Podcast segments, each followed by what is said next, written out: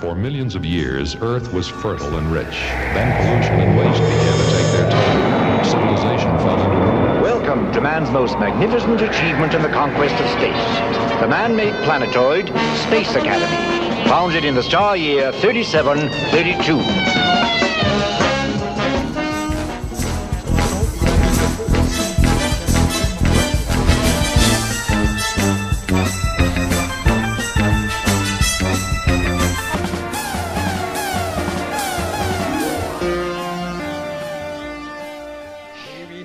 Retour, le troisième épisode. Eh bien, figurez-vous qu'on en avait un peu assez d'être euh, tous les deux. Donc, euh, on a laissé la porte ouverte et figurez-vous qu'on a laissé rentrer quelqu'un. Alors, On a jeté les clés, tu te souviens? Et, et on a jeté les clés et en plus on a un dossier sur lui. Alors, comment le décrire? En gros, c'est le champion euh, départemental du Var d'imitation de Valérie Giscard d'Estaing. Je peux le Voilà, c'est véritablement. Là, c'est c'est une star dans la région. Vas-y, s'il Euh, te plaît. c'était- Vas-y. C'est. faire. Je, je voilà. peux- je vous dis au revoir. Voilà. Donc voilà. C'est Donc magique. nous avons ça. C'était, c'est également un récolteur d'herbes de Posidonie, car c'est bien connu, la Posidonie n'est pas une algue. La Posidonie est de l'herbe, c'est le poumon de la Méditerranée. Je Mais ça vit sous l'eau, ça de- vit sous l'eau. Tu es en train de, de, de, mettre en confusion nos auditoristes. C'est de l'herbe. Et vu la tête de notre invité, je pense qu'on peut faire des choses avec. Donc, Oui, en un mot comme un sang, je vous remercie d'inviter Aurélien. Sur le, les internets, vous allez le trouver sur T31 Prod. Pourquoi Prod? Parce qu'il produit, reproduit et s'est reproduit un certain nombre de fois. Aurélien, c'est à toi. Et dis-nous de quoi on va parler. Vers- bah, bonsoir et merci beaucoup de m'avoir invité dans votre émission. C'est c'est très très chouette à vous, c'est très très gentil. Donc je me présente, je m'appelle Aurélien, je suis podcasteur, j'ai quatre émissions, quatre podcasts différents. Est-ce que je fais toute la liste ou euh, est-ce que c'est vraiment important ou on passe directement au sujet oui, parce oui. que ça va être oui, Sinon, sinon euh, toute l'émission va être sur, sur, ces ça, voilà, podcasts. non, non, euh, ce qu'on peut Bon. faire, c'est qu'on va mettre tout ça en description de l'épisode. Mais dis-nous le, dis-nous ton, ton préféré et dis-nous celui où tes chroniqueurs, tu les aimes pas. Non, alors mon préféré, bah, ça va être. Des préférés, c'est compliqué parce que vu que je suis un passionné et qu'il y a plein de choses qui m'intéressent, c'est compliqué de dire qu'il y en a un particulier. Après, il y a le plus ancien, forcément, c'est des coins stabules. Celui où je parle de bande dessinée, de comics, de manga, d'animation, avec des scénaristes, des dessinateurs et des passionnés. Donc voilà, ça, celui-là, c'est vrai que c'est mon petit chouchou parce que forcément, ça fait. euh, là, je rentre dans ma quatrième année de podcast avec lui. Donc c'est important et j'ai rencontré tellement de, de, de gens intéressants et fabuleux dans ce podcast. Donc voilà. Mais il y a des petits nouveaux. Hein. Depuis un an maintenant, il y a aussi The Masters of Horror Show, dans lequel, avec euh, Draven, Stéphanie Chaptal et Faye de, de comics, euh, Discovery, etc., on refait toute la filmographie de John Carpenter. Et après, euh, quand on a fini, c'est-à-dire dans 2-3 ans, pour passer à notre réalisateur. Mais voilà, le notre préféré, c'est quand même John Carpenter et c'est passionnant, on se régale. Le, il y a un vieux podcast qui est très irrégulomadaire aussi, c'est sur le foot, mais sur le vieux foot avec des vieux matchs et des vieux euh, joueurs qu'on aimait tant, nous, dans les années 80-90, qui s'appelle On défait le match, où là, on revit en direct quasiment euh, les meilleurs moments des vieux matchs, euh, les, les plus marquants pour nous, en tout cas, nous jeunes quadras, on va dire. Et le petit dernier, là, c'est vers la SF et au-delà avec l'ami Loïc de Deux Cases en Case, dans lequel on parle de des œuvres qui, de, des œuvres de SF qui nous ont le plus marqué, euh, voilà, et qui nous plaisent tant, avec, si possible, des spécialistes, des scientifiques, des passionnés aussi. Voilà, j'ai fait le tour de tous mes podcasts, et encore merci de l'invitation. Et donc ce soir, nous allons parler de Tada Des Voyageurs de l'Infini, qui était une production Disney. Pourquoi? Voilà. Pourquoi? Alors pourquoi?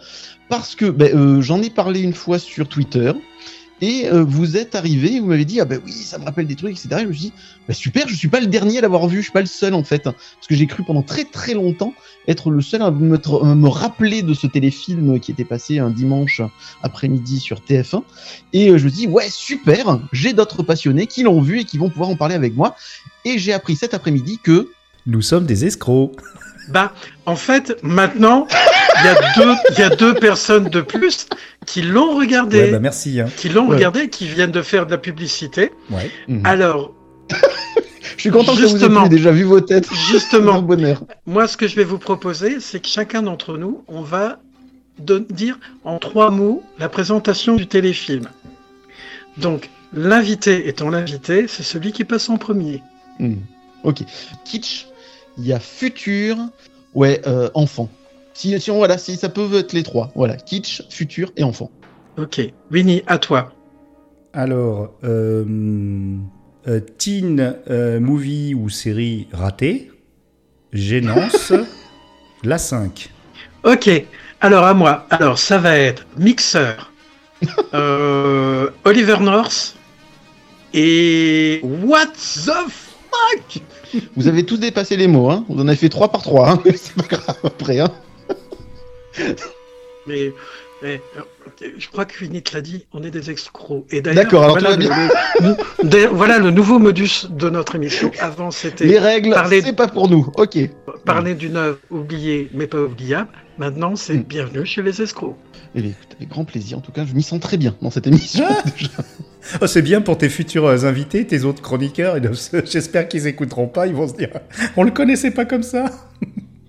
Oh, plus, oh, ils, Bon. m'ont vu pire. Bref, oui. Déjà, moi, j'ai regardé un peu le pédigré du, du téléfilm.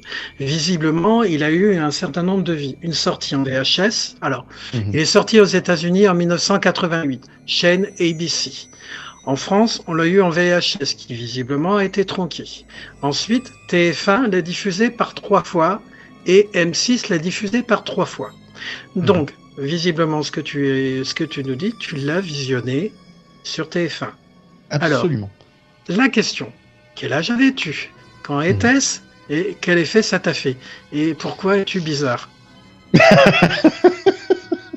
Dixit, les, les vieux de, les vieux de la vieille qui ont aimé des séries totalement folles de science-fiction. Bref, je prends ça bien, Oui. ne t'en fais pas, il n'y a pas de souci. Jusqu'au bout. Non, alors, euh, c'est bien, c'est sorti en France en 91, hein, c'est ça sur euh, TF1, hein, si je me trompe Alors TF1, oui, d'après les informations qu'on peut retrouver sur le net, euh, le premier passage aurait été en quatre parties de 45 minutes les 22, 29 septembre, 6 et 20 octobre 1991 sur Disney Parade, TF1. Mhm. pas. Donc voilà. donc j'avais 10 ans. Rediffusé, rediffusé sur M6 22 février 1992 dans la saga du mercredi. Et après décembre 92, 25 décembre 93, ça c'est vache de de diffuser à Noël. Ou alors le 5 mai 1998, c'est que visiblement il n'y avait plus rien, il y avait une cassette qui ou alors qui était coincée dans le magnétoscope. Et en voulant la sortir, ils ont dû lancer le film. Je pense que Je ça suis pas loin de croire d'avoir vu sur TF1 et sur M6. C'est dire à quel point j'ai quand même aimé cette série. Ah, Alors, donc, en aime la drogue. 91. Ah ben non, mais monsieur était jeune à cette époque-là. Monsieur avait 10 ans. Donc, monsieur aimait la science-fiction. Monsieur baignait dedans grâce à la 5, surtout, de, Berlusconi à l'époque, où il y avait euh, toutes les retransmissions de leur Star Trek Original, où ils étaient habillés aussi en pyjama de l'espace, là. Il y avait Cosmos 1999, hein, l'espace, mais en pas de def, hein, ça c'est cool aussi. Il y avait euh, Galactica aussi, ça c'était super. Euh, t'avais aussi Supercopter, t'avais l'homme qui valait 3 milliards, t'avais voilà plein plein plein plein plein de séries de SF. Donc moi qui baignais là-dedans et qui rêvais de ça, il faut se rappeler que donc Disney Parade c'était le dimanche après-midi. Peut-être remettre ça un peu dans le contexte pour les jeunes qui nous écoutent. Comment étaient les dimanches après-midi de la télévision française dans les années 90 C'était l'enfer. En jeunes qui m'écoutaient, vous n'aviez à l'époque on n'avait pas internet. Euh, les magnétoscopes euh, bah, pour les gamins, euh, c'était surtout les parents qui les avaient. Il n'y avait pas de DVD non plus euh, encore à cette époque-là. Donc les dimanches après-midi, euh, quand t'avais rien à faire euh, à sortir quoi que ce soit, parce que tu es un petit urbain, comme le dit si bien Winnie dans- régulièrement dans ses, ses tweets, euh, bah, tu étais devant la télévision. Et qu'est-ce qu'il y avait à la télévision à cette époque-là? Bah, le, le 13h de France 2, c'était avec, euh, comment il s'appelle, William Lémergie. Mais là, il chantait pas Pac-Man. Là, il était vraiment journaliste. Et t'avais ça. Tu finissais ensuite Il le n'était journal. pas encore catcheur. Il n'était pas encore catcheur. Ah bon, d'accord, ça je savais pas.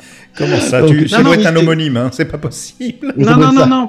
Euh, William Lémergie, à Télématin, un jour, a pété un câble et a voulu. Ah oui, oui, oui. ses- oui, Ah, il a oui. foutu une baffe. C'est vrai. Euh, non, non, et- non, non, il lui a fait la prise. Étranglé, carrément. Ah oui, oui, oui, oui, oui. On a des preuves. Ah oui, il a été écarté charmant. après ça. Il a été. Il est revenu en plus à l'antenne. Mais enfin bon, c'est Oui, pas le oui, sujet. Laissons. Là, là, tu es en Bref, train voilà, de c'est pas casser. C'est pas William Lénergie le sujet, même s'il chante très bien. Euh, Euh. Donc voilà, après le 13h, si, si, oui, Pac-Man, c'est quand même un chef-d'œuvre, je le chante régulièrement. Hmm, Donc- Vous voyez pas la tête de Cosmiquette qui est atterrée. Bref, donc, euh, après le 13h, nous avions évidemment Le Monde est à vous avec Jacques Martin. Grandiose, avec une question, euh, de- de- des questions euh, de, de, de, de, de- qu'on appelle de, ah, culture générale, etc. Voilà. mon émission. Exactement. Et on finissait ensuite avec, si je me trompe pas, l'école des fans. Les enfants sont formidables. Voilà. Bref, c'était l'enfer quand on était un gamin euh, à la télévision à cette heure- à cette heure-là. Et heureusement, vers 4 heures, si je me trompe pas, il y avait sur TF1 au moins Disney Parade. Alors Disney Parade, c'était pas non plus la folie tous les jours, hein, enfin tous les dimanches. Hein. T'avais pas mal de téléfilms à la con qui étaient très très mal réalisés, où t'avais pas trop de moyens et tout. T'avais surtout Ah, aussi tu des rediffs. film, téléfilm de Non, soir. pas encore. Non, celui- ben, celui-là justement, je trouve que c'était un des meilleurs qui passait sur Disney Parade. Donc Oh la vache. C'était un peu la marque de Disney hein, de, de, de fournir Mm. des choses de très très piètre qualité. hein. Ils n'avaient pas des budgets énormes hein, à l'époque. Non, ils n'avaient pas des budgets faramineux à l'époque. C'est pas le Disney d'aujourd'hui. Hein. C'était une grosse boîte, mais c'était pas le Disney d'aujourd'hui qui peut te racheter Marvel, qui peut te racheter Star Wars, etc. C'est pas du tout la même euh, la même boutique. hein. Euh, Il y avait quelques téléfilms sympas. Il y avait euh, Black Savage, qui était une histoire de pirates fantômes et tout. Ça, c'était cool. Ça me plaisait beaucoup.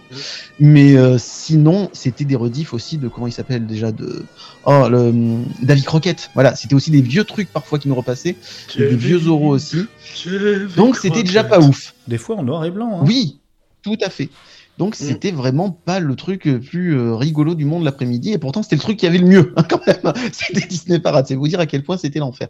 Et je tombe là un dimanche après-midi sur une série de science-fiction qui me rappelle quand même beaucoup Galactica, qui passait donc sur la 5 de, de, de Berlusconi, pour beaucoup de choses, donc on en reparlera peut-être euh, tout à l'heure. Mais euh, je tombe là-dessus, et là je me dis, ah ouais, c'est quand même pas mal, parce que les effets spéciaux, pour l'époque, n'étaient pas si mauvais. Il y avait des écrans d'ordinateur, il y avait de la 3D isométrique, t'avais euh, des, des, écrans d'ordinateur un peu partout, etc.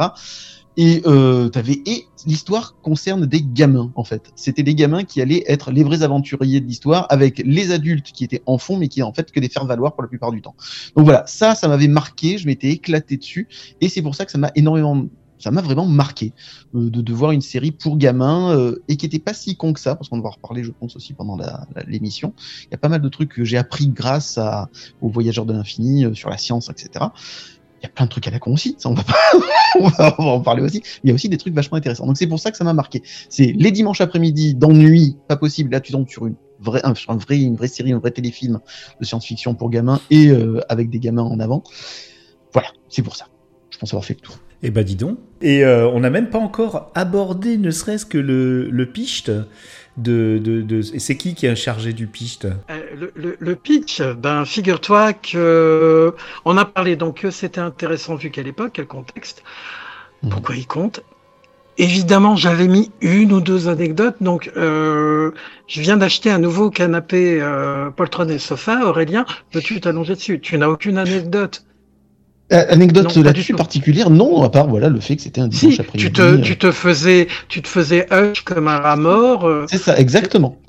Et là, tu vois un truc apparaître et qui va te passionner un après-midi en te disant c'est pas juste un, une- un bruit de fond loin, etc. pendant que tu fais autre chose. C'est un vrai truc qui t'accroche euh, devant la télévision et t'as envie de connaître la suite, t'as envie de connaître les aventures de ces gamins, t'as envie de savoir comment ça va finir.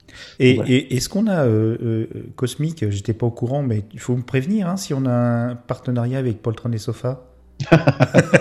Euh, alors, il était euh, sur le bord du trottoir, abandonné. Ah, on Je est bien sais- reçu. tu sais, je suis- je suis Mosellan, hein, dès qu'il y a un truc qui traîne, je le rattrape. Ah non, je passe. T'attendais que je, je rebondisse là-dessus. Alors, qui c'est qui est chargé de, de nous donner le picht? Vu que nous sommes deux escrocs, c'est Aurélien. Eh ben, allez, c'est parti. Tant pis, hein, tu feras du montage hein, si c'est raté. Il n'y a pas de problème. Tout se déroule en 2086. La Terre, à cause de la surexploitation de ses euh, matières premières et de sa pollution. Oui, pardon? 2088. 88 Ah, Et encore, ça commence en 82. Il y a une Ah première oui. scène en Ah bah 82. moi j'avais noté 2080. et On va vérifier. le début. Sur le, le téléfilm français qui est passé sur M6, que nous on a visualisé, il y a bien Mhm. marqué le début 2082. Donc 2082 plus 6 égale. Égale. Ah oui, 2088, mais moi j'ai vu attention. 2080. Ok, bah donc voilà. T'inquiète pas, en Allemagne, c'était pas la même date non plus.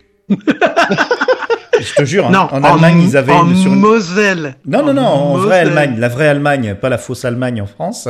Euh, Il y avait une autre date euh, que je n'ai pas notée, mais il me semble peut-être que on Et- s'approche de 2086 de Aurélien, Alors, qui on découvre est un euh, est un Allemand en fait. Il l'a vu en Allemagne.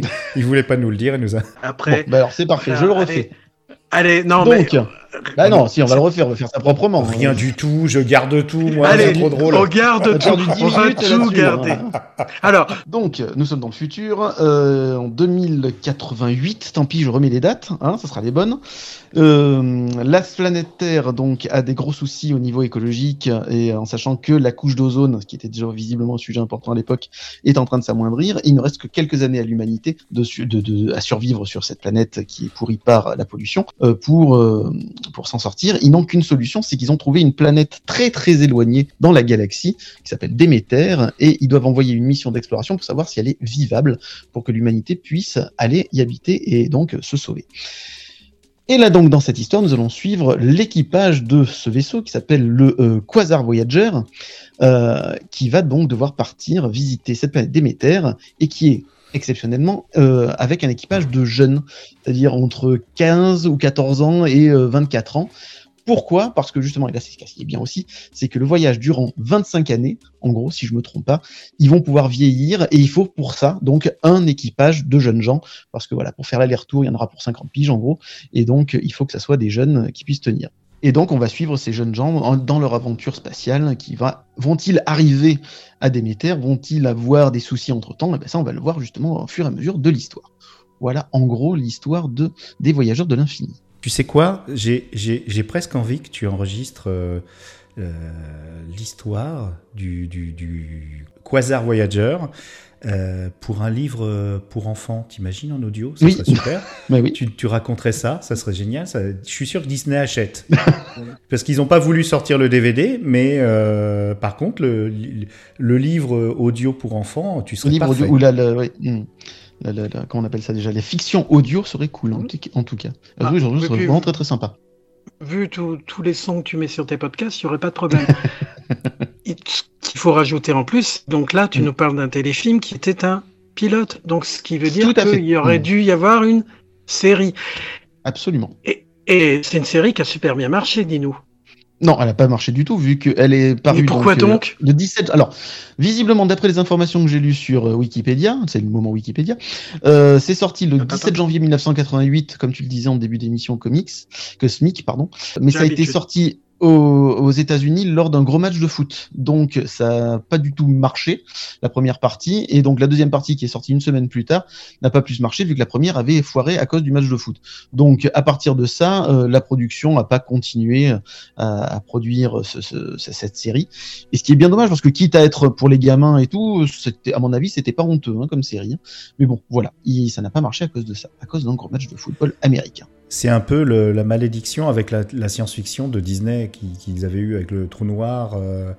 D'ailleurs, le trou Ah oui, noir, Mm. trou noir, c'était un peu avant, hein, je crois, hein, il me semble. 1979. Hmm. Oh la vache Ah, Dis donc, oui, ça date. Ah, oui. Hum, on est vieux, hein Ouais. Mais- Et Aurélien n'était même pas une lueur dans Non. les yeux de son père. Tout à fait. Même pas une lueur, même pas une, un début d'allumage, rien, non. Il était, Absolument. sait Et pas ce où qui il paraît, le trou noir, c'était vachement bien. Faudrait que je le voie d'ailleurs. On a dit beaucoup de bien. Euh, non, non, non, non, non, non, c'est pas vachement Non. bien. Non, non, Non. tu t'es fait arrêter. Ah bon Il y a d'autres escrocs Ah ouais que nous. Euh, j'ai- l'information, si tu veux, de la date euh, allemande. Euh, C'était 2087. Alors eux, ils avaient un an Ah oui. d'avance. On est complètement au plot. Mais c'est pas grave. Moi, moi, ça me fait rêver. Personne n'est d'accord. Personne n'est d'accord. Alors, mon cher euh, comique Beast, euh, c'est Oui, non, non, non. Je vais pas changer de nom parce qu'Aurélien s'est planté.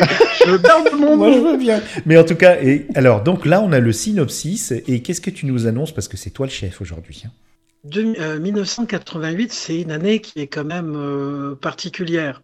Qu'est-ce qui se passait euh, dans le monde de la culture pop en 1988 Ça, c'est le moment qu'on n'a pas le droit de remettre. C'est pendant ce temps à Veracruz. Alors, j'ai un dilemme, chers amis, parce que figurez-vous que si on veut parler d'un objet de pop culture, on parle des gens qui l'ont vu, certes, mais il faut quand même considérer que ça n'a pas été fait euh, au moment où on le regarde. Donc, qu'est-ce que je fais? Est-ce que je parle de 88 ou je parle de 87 Alors, je me suis Ah, dit, je vais, je vais 87. quand même regarder 87 parce que ça a sûrement euh, influencé euh, l'œuvre. Et puis après, j'irai très rapidement sur 88. Alors en 87, on a eu quand même l'aventure intérieure de Joe Dante avec Dennis Quaid et Martin Short et Meg Ryan. Ce film est incroyable. On a eu en littérature, en science-fiction, euh, pour aller sur le space opéra en 87, on a eu 2061, euh, l'Odyssée 3, qui, euh, qui est une- le troisième livre de 2001, l'Odyssée de l'espace de Arthur C. Clarke, qui en comptera quatre d'ailleurs. Donc c'est quand même un événement quand même dans la science-fiction littéraire. On a eu un énorme, énorme euh, objet de pop culture qui nourrit nos gifs encore aujourd'hui, la folle histoire de l'espace, Spaceballs, que je ne traduirai pas pour des raisons de, de, de décence euh, de Mel Bah, Brooks. euh, Non, tu vas pas le faire, euh, tu ne le feras pas, tu ne le feras pas. si, si, si, si, Si, si, va si, le faire. Bon, les, les- les couilles de l'espace. Bon, voilà, je l'ai fait. Merci, Winnie. Dans, dans, dans ta, dans ta bouche, entendre le mot couille et de l'espace, c'est du Mozart pour mes oreilles, c'est du Mozart. Le Mozart mosellan. Alors, donc, en France, par contre, on a eu la chance d'avoir euh, un, un animé de science-fiction assez important, pourtant considéré comme raté, pas par moi, euh, Gandhar de René Laloux euh, et Casa. Mm. Donc, euh, un objet incroyable. Et puis surtout, quand même, on a eu Predator. Predator en août 87 est sorti. Moi, je l'ai vu aux, aux États-Unis avec une, une copine. Allez, il se la raconte. Oui, je peux me la raconter parce que je l'ai vu aux États-Unis en double programme avec Evil Dead. T'imagines? La belle journée que j'ai passée Ah. Non, mais, Ouais, mais belle journée, se la raconte. Euh, On a eu, on a eu euh, donc au début d'année, donc quand est quand est sorti ce, ce, ce téléfilm 88, on a eu Robocop. Vous imaginez un peu, Mm. cette- c'est c'est fou. On a eu Running Man, euh, réalisé par Starsky. Oh. Ouais, ouais, par Starsky, Paul Michael Glaser, le brun, si vous voulez savoir qui c'est. Par Je contre, préfère la version française. Je préfère la version française. Yves Boisset, le c'est pas une version française, il y a eu un procès.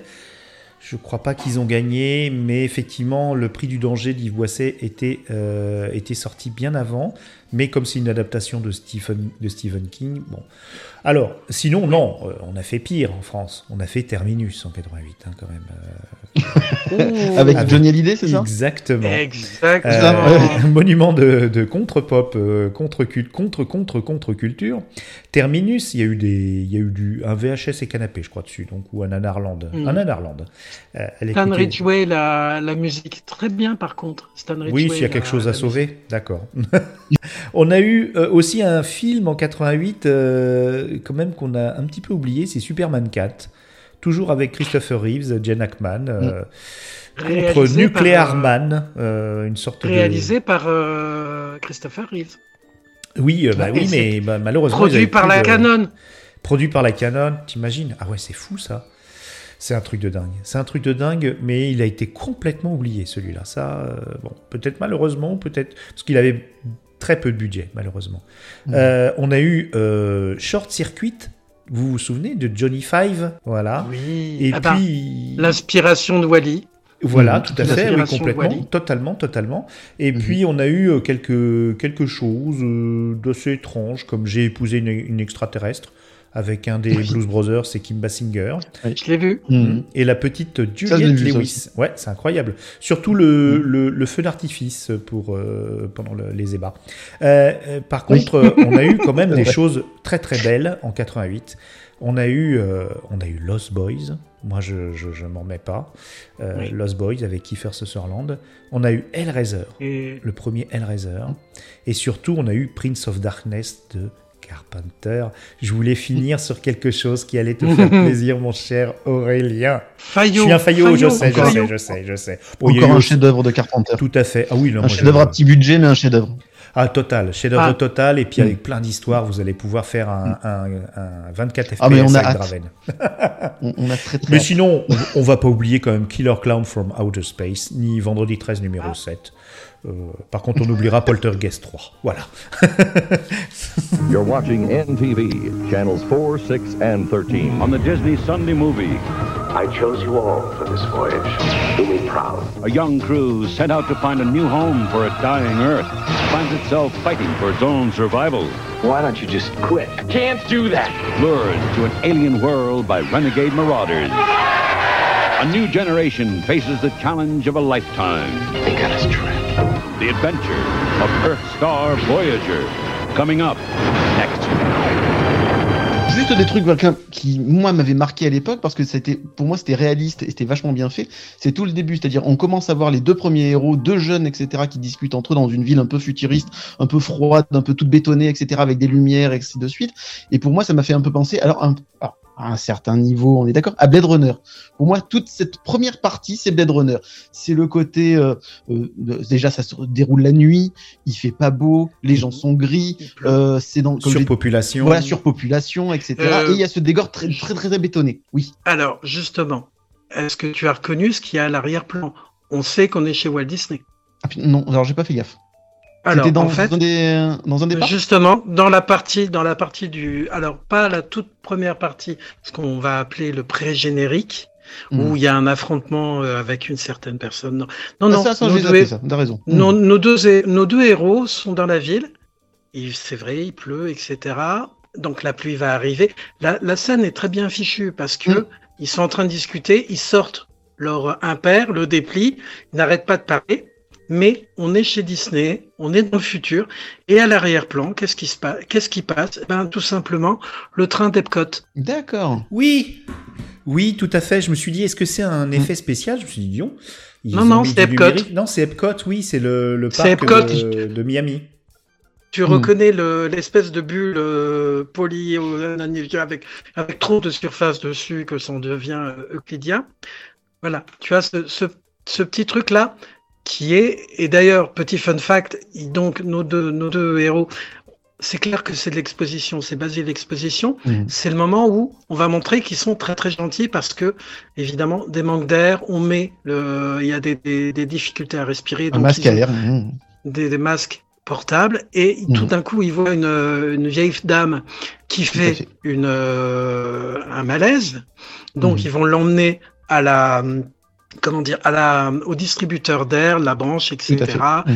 c'est génial et je- tout d'un coup je me suis dit mais on est en 2082 euh, Deux. 2088 enfin on est en Oui, toi. 2080 et des voilà mais je me suis dit mais un truc tout bête si on suit cette idée c'est une milléniale hein.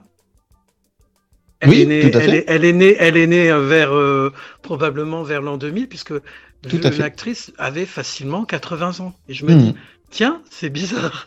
voilà, c'était le moment de, de truc. Après Et donc Il y là, a- le sujet quand même, c'était aussi la pollution. Hein. C'était, euh, obligé de respirer avec des respirateurs, euh, voilà. euh, Mais il y a de la selon, pluie. Selon certaines, la pluie euh, qui- certaines périodes, parce qu'ils ont une sirène qui les avertit. euh, c'est- on a l'impression que ça vient avec la pluie. Et il dit à un Mm. moment, tu vas quand même pas respirer de l'eau. Alors, on se demande ça. si c'est pas une. une euh, D'ailleurs, euh, le GIEC a confirmé ça. Il y a des zones de la de la Terre qui va être totalement invivable à cause, À cause de des l'humidité. 100% d'humidité, en plus de la chaleur, fait. et on ne Mm. pourra pas vivre parce qu'on transpirera et on sera quasiment en train de respirer de l'eau, on sera en train d'étouffer.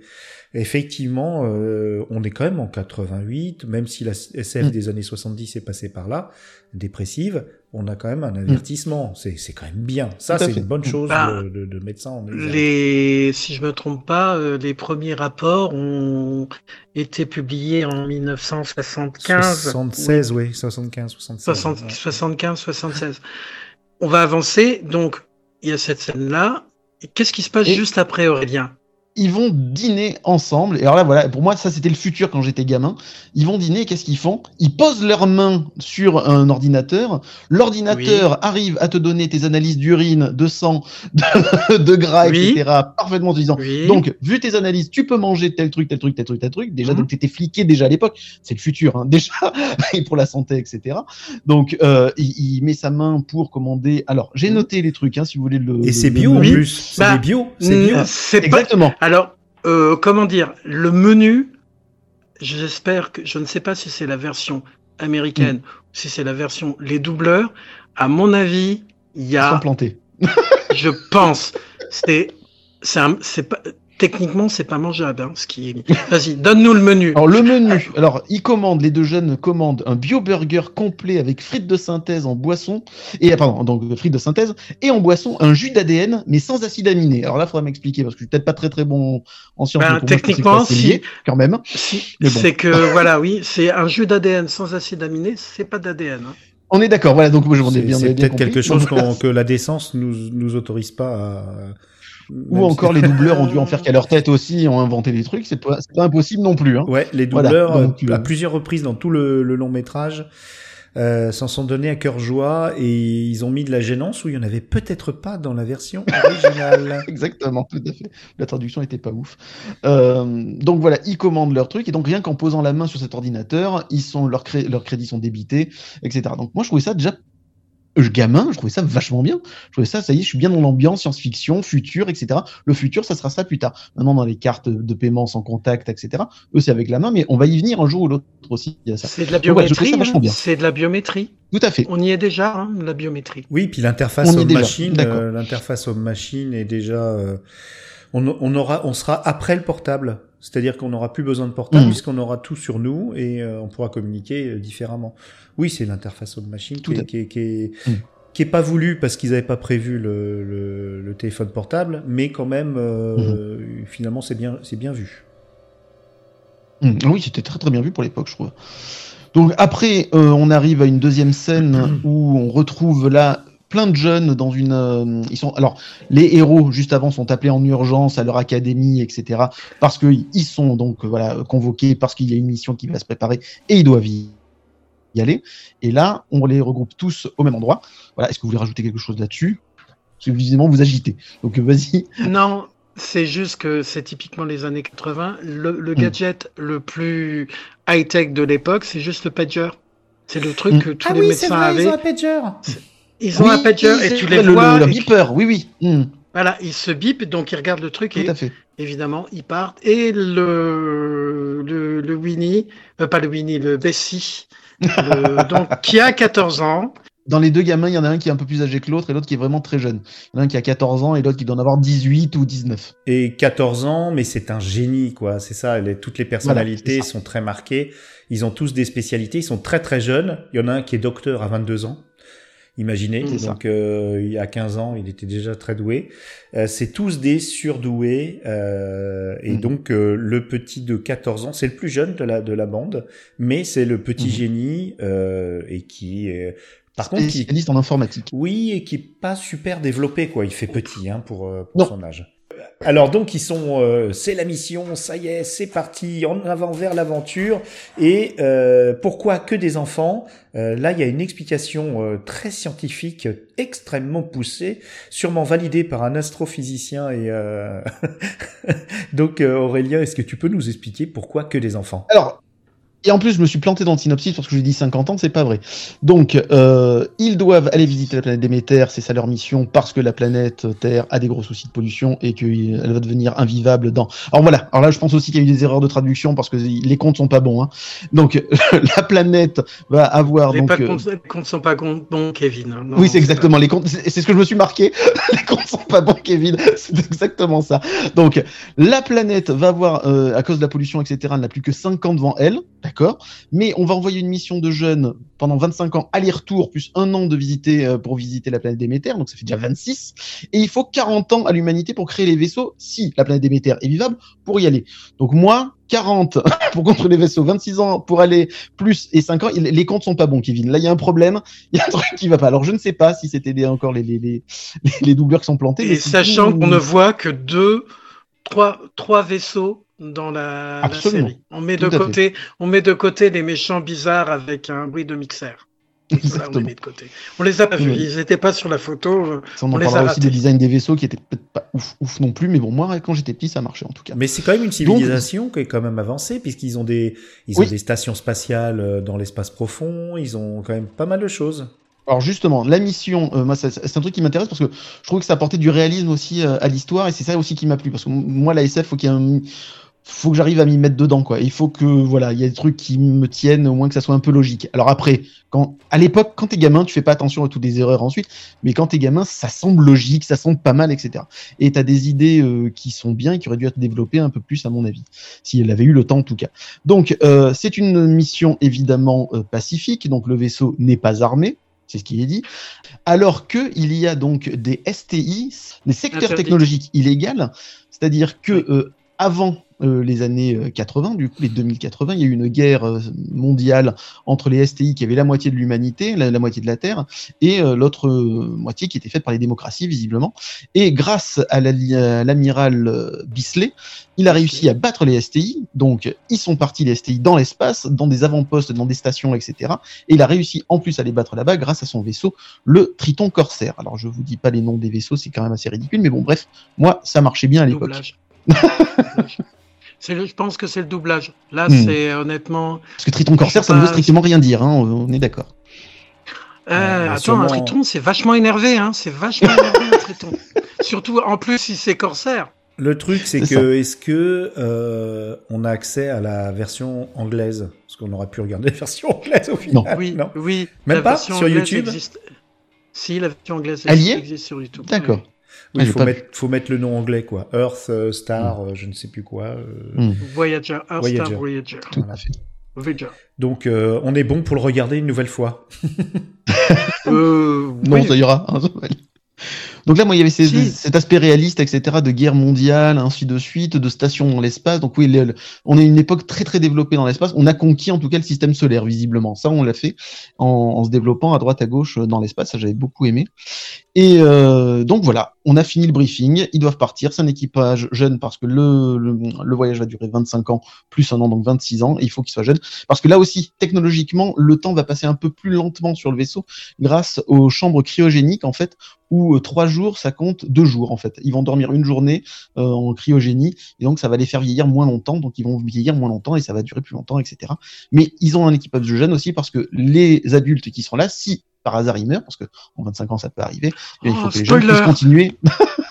il faut que les jeunes puissent continuer la mission qui est évidemment essentielle pour la survie de l'humanité. Voilà. Ça, c'était cette première partie moi, qui m'avait bien plu. Et il y a une nurserie aussi. Ça a gêné tout le monde. euh, Alors, ça, on va, oui. voilà. Euh, Oui, oui, voilà. On en est fait, c'est un vaisseau génération. En fait, il... moi, je pense que Tout à fait. ils leur disent pas. euh, je pense qu'ils leur disent pas, mais c'est un aller sans retour et c'est euh, l'humanité qui Oui. part et en fait, le retour n'est pas prévu euh, dans, dans mon esprit. Si, Sauf- si- J'avais pas vu, j'avais pas compris comme ça, mais c'est possible. compris pareil. comme ça. Alors, Ils osent pas leur dire. Ils les Sauf mettent. que- euh, voilà. Alors, sauf que si tu essaies de sauver l'humanité, il est dit qu'il y a 160 personnes à bord au début. Tu n'arriveras jamais à sauver l'humanité avec 160 personnes. Ils font ce qu'ils Si peuvent, tu- ils font ce qu'ils peuvent. euh, Mm. et, et c'est vrai que dans Galactica, ils avaient calculé ça, il fallait au moins 45 000 personnes. Oui, et ben c'est Euh, voilà, voilà. Le, le- le point Galactica, Mm. même pour une espèce, euh, quand une espèce humaine descend en deçà, euh, une espèce animale descend dans- en deçà d'un certain nombre de personnes, hmm. euh, c'est même plus la peine. Au bout, tu sais, deux, trois générations, et après euh, l'espèce va se détruire. Euh, Aurélien, tu parlais de Oui. scientifiques. Si on considère que le voyage doit durer donc 25 ans, et l'étoile Déméter est à 18,7 années-lumière. si on considère ça, non mais du coup, ça implique que le, le vaisseau euh, Voyager, Quasar Voyager. il-. Quasar Voyager euh, circule à une portion de la vitesse de la lumière. Mm. Donc plus on va vite, plus le temps ralentit. Donc ce qui veut dire, ce qui veut La dire que relativité d'Einstein. Hmm. la relativité d'Einstein veut faire que ça, il n'en parle pas, c'est que Mm. oui, ils vont vieillir moins longtemps par, dans leur Pendant le euh, cellule Mm. cryogénique, mais en plus, le temps qui va se passer pour eux ressenti et pour la Terre, c'est Donc On est cuit, des- quoi qu'il arrive. On est d'accord. Oui, Et d'autant plus- comme déjà dans, dans, dans le livre de Pierre Boulle, La planète des singes, il le disait déjà. Mm. Donc euh, c'est étonnant que dans un truc de 80, euh, qui est censé être pour les enfants, puis un petit peu éducatif, en général tous ces trucs-là, ça se veut un petit peu T'as éducatif. deux trois trucs éducatifs.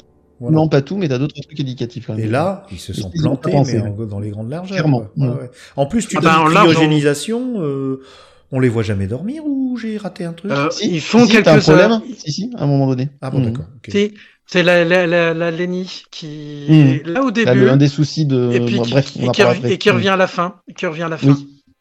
Bah oui, C'est- forcément, Oups, ça devait être important pour la suite de la je- série qui a pas été tournée. Ouais. Ah oui, voilà, d'accord. c'est Mm. Oui, oui. Non, mais c'est c'est Pour c'est la love affaire. Donc là, ils partent. euh, oui, oui. Alors justement, justement. Winnie, Winnie, Oui. Winnie. Mets-toi un peu de rire dans les yeux, là, s'il te plaît. Tu as, tu as aimé cette affligeant, souris. c'est ce que Regarde, tu as dit en fait. hein. Qu'est-ce que j'ai dit regarde, regarde-moi dans les yeux. Tu Oui. as dit, non, non, mais là, tu as l'air de, non, mais ce téléfilm est très bien. Répète après moi. Ce Ce téléfilm est Qu'est-ce très que bien. j'ai dit de, de mal? Non, non, Ah non, non, mais c'est c'était le que employé. C'est le temps employé, on a senti oui, une tristesse infinie dans ta voix quand t'as dit c'est passionnant. C'est genre, euh, tuez-moi, s'il vous plaît. Je C'est ça, voilà. Là, je suis mort de l'intérieur. Non, du Voilà, tout, du je- tout, du tout, du tout, du tout, du tout. Je suis otage, Euh, je suis otage. Je c'est vrai que j'ai eu du mal à, à me replonger dans, dans cette époque-là et ce qu'on pouvait voir, surtout que la qualité qu'on a sur YouTube est pas fofolle. Non, c'est pas ouf. Euh, Ça arrache les yeux. Ça fait du mal. C'est un rip, euh, c'est un Mm. rip VHS enregistré hein. sur M6. Et c'est vrai que c'est chaud. Par contre, moi, ce que j'ai aimé, c'est les personnages parce que j'ai fait l'abstraction. J'en ai l'habitude des effets spéciaux et Mm. moi, je me suis attaché aux personnages et euh, on va pas tous les détailler parce que sinon le podcast va durer Non. trois heures. Ah. Mais Mm. euh, il y a quand même des, des, des, des gens intéressants et euh, au cours de leur Mm. pérégrination, l'équipage va s'étoffer un petit peu. Et Mhm. euh, il y a une- un personnage qui me qui me qui m'a touché, c'était euh, l'intelligence artificielle. Euh, Oui, parce qu'on n'en a pas parlé, parce qu'elle s'appelle Priscilla Bowman, et moi j'ai noté Mhm. que c'était une référence euh, clin d'œil euh, à 2001 l'Odyssée de l'espace, puisque le personnage de, du, du, du, du, du cosmonaute qui survit euh, s'appelle Dave Bowman, et à mon avis ce n'est Mhm. pas euh, fortuit. Et donc euh, il y a un personnage qui les rejoint en cours de route, qui n'est pas un enfant. Donc là je vous laisse Alors, développer. Alors, juste un truc, euh, pour revenir sur l'intelligence artificielle, moi, ça me faisait une référence à Ulysse 31 avec, euh, avec euh, Shirka. Hein, Shirka. le, le- ouais, Shirka, le- le- l'intelligence artificielle féminine de l'Odysseus. Il y a, de- il y a dans- peu de chances que ça ait un, 31. que ça les a. Ah, je pense pas alors- ah, je pense pas que ça ait un rapport. Mais moi, en tout cas, j'avais fait le rapport ayant baigné là-dedans aussi sur France C'est 3, vrai. etc. C'était à la même époque. Moi, j'ai euh, pensé à ça et de Ouais. suite, ça m'a plu. Aussi, je dis, tiens, super, il y a une intelligence artificielle. Ouais. Je suis alors, habitué avec Ulysse 31. Alors, par contre, je doute quand même que Shirka draguait tout ce qui avait été porteur de Spaceball. je doute, je doute que Shirka euh, draguait tout Il ce y a- qui avait il y a effectivement l'ont- ils l'ont une- sexualisé, oui. Il- Hmm. Oui, parce que le personnage euh, que tu vas évoquer euh, dans quelques secondes euh, a, en fait, ce qui est intéressant avec cette intelligence artificielle, c'est qu'elle a été conçue non pas euh, ex nihilo, mais à partir d'une personnalité existante qui s'appelle Priscilla Mhm. Bowman, donc euh, bah, le même nom, je suis bête. Et en fait, euh, le personnage avait flirté, et donc il y a eu un, un petit, un petit badinage entre euh, le personnage et, et l'intelligence artificielle. Et effectivement, à la fin, elle, euh, elle, révèle, elle, elle- elle révèle ses, ses sentiments pour un des personnages qui s'appelle Huxley. Et donc, il y a, Mhm. voilà, donc c'est plutôt, plutôt novateur dans la science-fiction télévisuelle de l'époque, je trouve. Tout à fait. Ouais, ouais. Donc là, le, alors par contre, si, je peux revenir juste 30 secondes sur un truc, parce qu'il y a des justement dans les points importants et intéressants pour moi à l'époque, c'est que quand ils quittent la planète Terre, déjà ne serait-ce qu'avec le vaisseau Quasar Voyager, après la mission, ils tombent sur des champs de, de détritus et c'est ils doivent les éviter, etc. C'est le premier gros souci du vaisseau, c'est d'éviter les champs de, donc de, de détritus dans l'espace. Et je trouvais que c'était super novateur parce que euh, Pour l'époque, on commence pour l'époque, on en parle pour la pour moi, c'était la première fois que j'en entendais parler. Parce que moi, Star Trek, etc., ils ont jamais eu de problème de détritus dans l'espace. Euh, Cosmos 1999, de mémoire en tout cas, ils en ont jamais eu non plus. Bah, et là, dans cette série, c'est quand même que- un dépotoir euh, pour euh, la Lune. Oui, un c'est déjà une poubelle. Oui, mais c'est pas au niveau du décollage, Oui, ils se prennent pas des trucs dans la gueule, Non, etc. vrai. Donc vrai. ça, je trouve ça vachement bien. Et là, ils en parlent parce que, en effet, il y a tellement de détritus dans l'espace et dangereux qu'ils sont obligés de manœuvrer, etc. et de façon Mhm. difficile pour passer out, pour pas abîmer le vaisseau. Mais il y a une guerre en plus. Vachement bien pour l'époque. Il y a une Mmh, guerre en oui. plus avec les STI, donc ça a dégénérer des, détritus. La destruction des stations spatiales avec des STI, etc. À mon avis, ça a dû laisser pas mal de trucs autour de la planète. Et donc, Mais, euh, voilà, et, puis quelques constellations de d'Elon Musk aussi, des satellites constellations. Ah ben je pense. Mais et justement, le truc, justement, dans cette scène, c'est que donc il y a des détritus à éviter et Mm. euh, donc il y a un navigateur sur le vaisseau. Mm. pardon, excusez-moi, j'ai éternué, c'est pas grave. Il y a un navigateur et en fait, qui prend les commandes pour naviguer, alors qu'il y a un pilote. Il y a un pilote qui est Mm. bien noté, etc. Mais c'est pas le pilote qui fait les vite, qui évite les, les trucs. Non, c'est le commandant qui second, c'est Jonathan. C'est le petit jeune de 21 ans qui, logiquement, comme ça a été dit dans le, dans le briefing au départ, si le commandant meurt, c'est lui qui prendra la suite et qui commandera la mission. Et c'est lui qui va diriger ça. Alors, il a le gros joystick et au clavier. Hein. C'est vraiment un truc futuriste hein, pour Euh, l'époque. Il y a- il y a hein. a même pas de joystick. Mais alors, moi, Ah ouais, t'es sûr? Mmh. Ah, non, non, non, non, c'est tout au clavier. Encore. Tout au clavier? Bon, je peux, je peux me tromper. Par contre, c'est là le problème du film, c'est que je me dis, Ah oui, t'as raison. Huxley, Huxley, le pilote, il sert à quoi On ne le voit piloter à aucun Exactement. moment. Si, à un moment, because of the relativité, et d'entendre une, une musique, il, il- il sert à quoi? Mmh. Je me suis posé la question. Et là, Il est juste la love affaire avec l'intelligence artificielle, le beau gosse Ah bah. euh, qui va servir de temps en temps sur, euh, dans des missions. Mais en tout cas, comme pilote, en effet, il fait jamais rien. C'est vrai, tu as raison.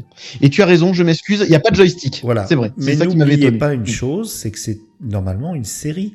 Donc, euh, ces personnages-là, ils sont peut-être anecdotiques dans le pilote, Oui. mais ils, Mm. ils étaient amenés voilà. à être Mm. développés dans le fur et à mesure de la série. Et euh, donc, il faut pas s'étonner que dans tous les Mm. pilotes, on a des personnages, même dans, dans celui de Galactica, là, le, la fameuse, euh, les fameux deux, deux, deux téléfilms qui ont servi de pilote. Mhm. Eh ben, il y a des personnages qui se sont développés bien après, et euh, donc, donc il faut être, euh, ou autre. Voilà.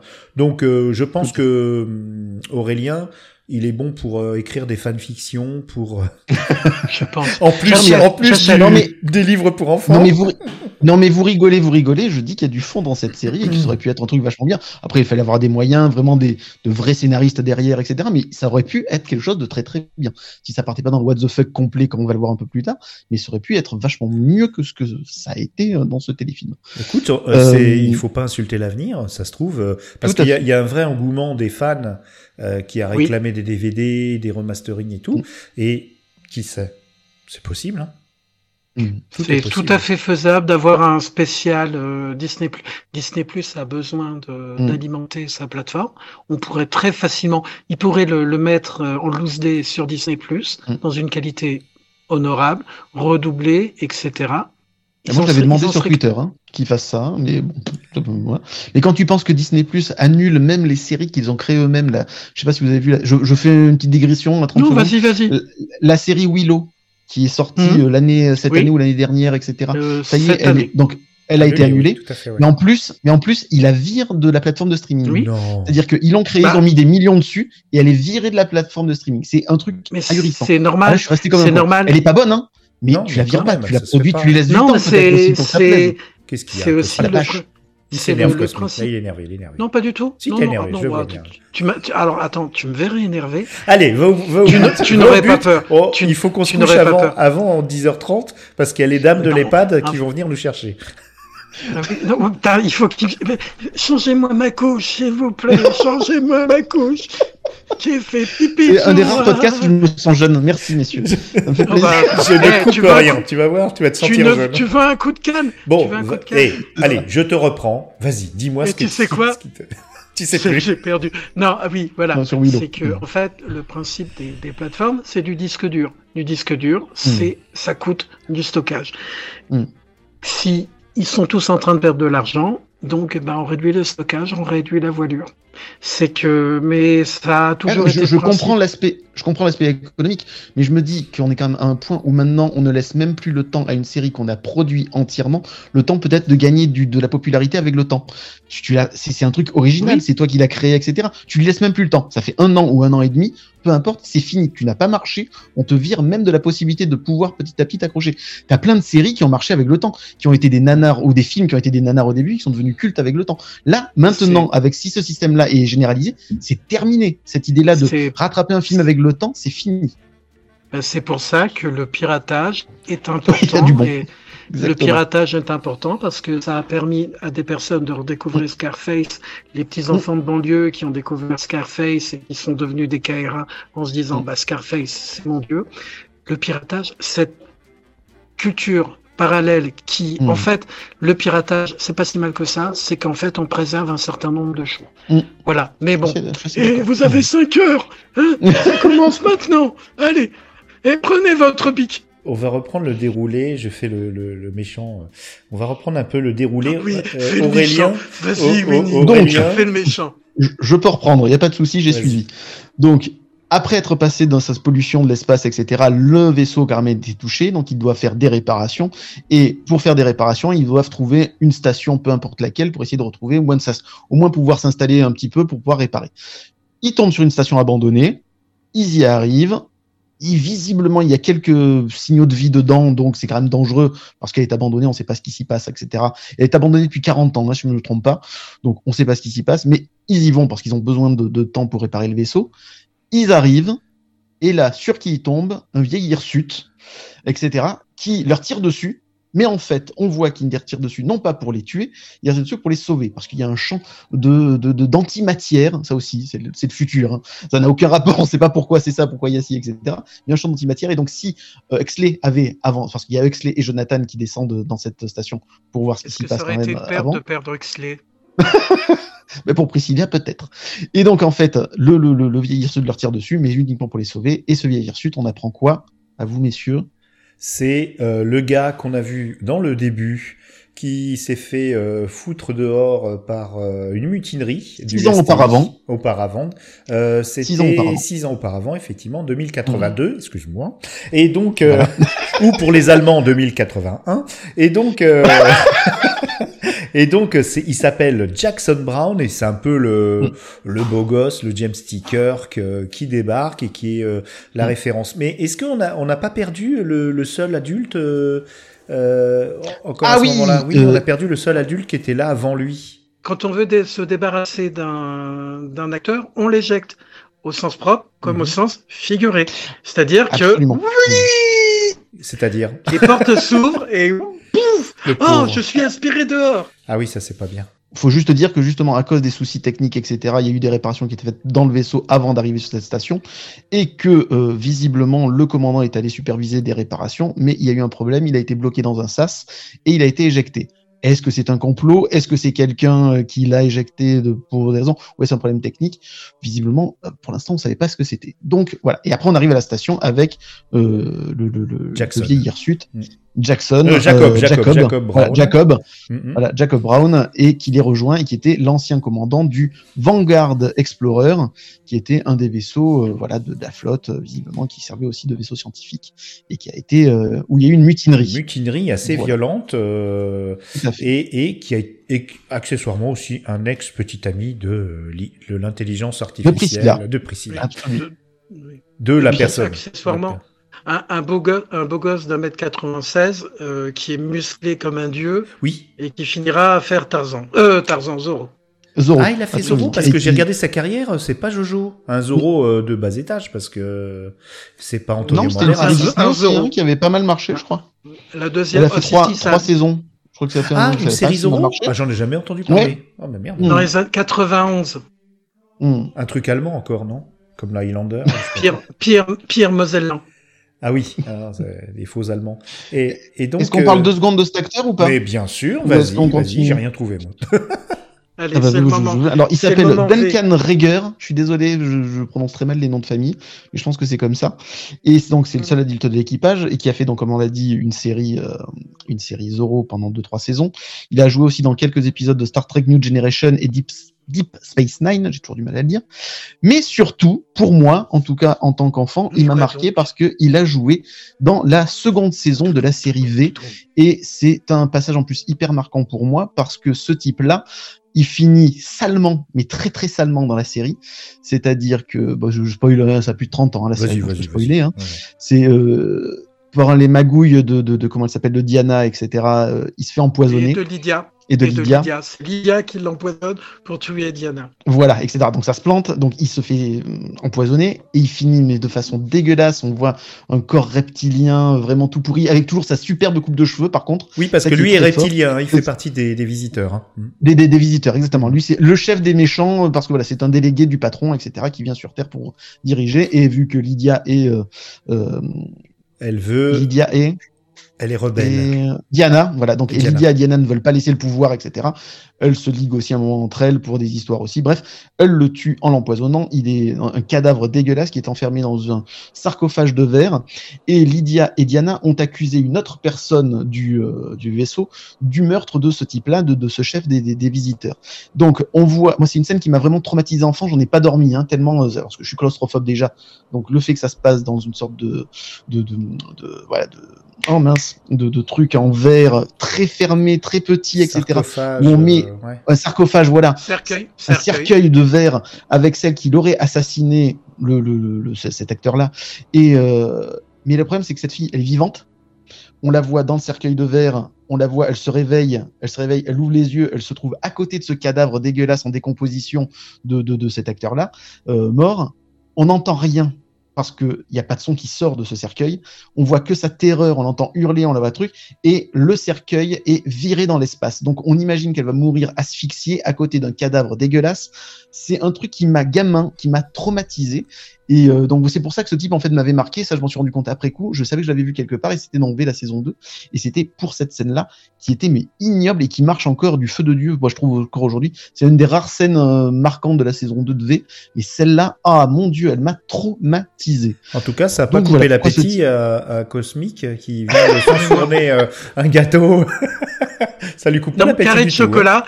Mais pour les misophones, je pense à nos amis misophones, j'avais coupé le micro. Oui, Pour bien. en venir à justement euh, l'acteur donc qui faisait Charles, Duncan Rigger. Mm. Duncan Rigger, c'est quand même le seul mec qui arrive à foutre une peignée à Mark Singer, donc le gentil de V, et Mark Singer Mm. arrive à petit peu à lui faire, à le mettre à terre, évidemment juste avant de se sauver, et là il regarde Mark Singer et il fait Tu m'as fait mal. Sachant qu'il est plus grand, il est plus grand que Mark Singer. Mark Singer, tu voyais, c'était déjà un grand acteur. Là, Mm. c'est un type de 1m96 qui est, alors, qui est vachement bien parce que ce, ce type-là est un ancien cascadeur, fait toutes ces cascades dans la, Oui, dans euh, parler. oui. Mm. les visites et les voyageurs de l'infini. On le voit souvent Mm. faire des parts parallèles, etc. C'est ça. Et évidemment, il y a le moment, euh, pas male gaze, mais female gaze, où il est torse nu et que il est beau comme un dieu. C'est ça. Et il drague Je salement la jeune, la jeune médecin. Ça, c'est c'est à 1h07, j'ai noté. Euh, Mm. Pour tous nos amis euh, qui, qui... Tu te le passes en pourrait- boucle. Non, mais pas forcément. mais euh, il y a, à 1h07, vous avez une scène homo-érotique qui est un peu gênante parce que, euh, voyez-vous, euh, il y a quelque chose aussi de, de technologique qui est très intéressant, c'est les, c'est euh, les poids. C'est-à-dire qu'ils ont des poids, mais à, mais C'est du variables. R, c'est du, non, c'est du R artère. Voilà, ils ont des, ils ont des espèces de, de, de, de ventouses et avec une tablette, le coach euh, va augmenter la pression de la ventouse et donc tu auras l'impression, euh, s'il programme 80 kilos, de pousser 80 kilos mais avec deux petites ventouses comme une, comme une Switch mais qui aurait un vrai retour haptique. Et donc ils, ils sont là, ils font de, ils font de, ils sont dans l'espace, donc ils doivent faire de l'exercice pour maintenir leur capital osseux et musculaire. Et donc Mhm. ils font. Et là, on se retrouve avec euh, Jacob et le le médecin, donc euh, qui s'appelle Eugène, qui a 22 ans. Hein. Jacob, lui, il en Mhm. a facilement 35-40. Hein. Il est en plus, il est tout tout tout barbu. Mhm. Et là, effectivement, il est dans un juste, juste au corps. euh, on le voit, il est taillé et tout ça. Et euh, Sabadine, Sabadine. Et euh, je vous passe les, les dialogues. Mais à la fin, on a donc la traduction euh, française, je pense, où euh, donc il lui demande son nom euh, au médecin. Et euh, le médecin lui répond Je m'appelle Eugène. Oui, je sais. Là où il y a Eugène, il n'y a pas de plaisir. Donc déjà que la scène était un peu voilà, je pense que là, euh, je sais pas si c'était très voulu. Je pense que c'est plus de l'amitié virile de la part de- des scénaristes euh, euh, américains. Mais alors les, les, les, les doubleurs français en ont rajouté un petit peu. Et puis, si ce n'était l'écart d'âge entre les deux, ouais, c'est- il fait quand même jeune euh, Eugène. hein. Mais alors le jeu de mots, euh, là où il y a de l'Eugène, il n'y a pas de plaisir. c'était vraiment tout pourri. Je suis désolé Aurélien. Enfin, un plateau où il n'y a pas besoin d'installer des effets spéciaux, etc. C'est ça. Tu demandes juste aux acteurs de l'idée est pas mal, mais bon, tu les Mm. vois tous euh, faire des, des trucs. Bon, je pense que c'est de l'économie, mais en même temps, Mais c'est assez intéressant. Mm, c'est ça. Ça. Ça crée du réalisme avec très peu de moyens, je trouve. Donc ça, c'est pas mal. Mais là, c'était avant euh, le moment. euh, parce qu'il y a, de l'action hein, quand même, on s'ennuie jamais hein, dans ce téléfilm, mon cher Aurélien. Et c'est ça qui est bien. Mm, je- il y a de l'action puisque euh, très très peu de temps après, euh, on aborde une autre station. Qu'est-ce qui se passe dans cette station? Alors, ju- juste un petit truc, on se rend compte juste avant que le hum, Triton Corsair suit de loin quand même le Quasar Voyager. euh, voilà, si si on le voit, on le voit. Et justement, moi j'ai trouvé ça pas mal parce que euh, les effets spéciaux au niveau des vaisseaux, ça me faisait penser à Galactica, c'est-à-dire c'est fait. On voit maintenant clairement que ce sont des maquettes, etc. Tu les vois en plus du, du, du, du bas vers le haut, ce qui n'a strictement aucun intérêt. Peut-être parce que le design était vraiment dégueulasse, je ne sais pas. Mais en tout cas, voilà, t'as ces- toujours Mhm. ces passages là dans l'espace où tu vois les vaisseaux petit à petit avancer dans le fond noir, etc. Tu sais que c'est des, des maquettes. Et puis moi, en tout cas, à l'époque, quand j'étais gamin, ça marchait du feu de Dieu.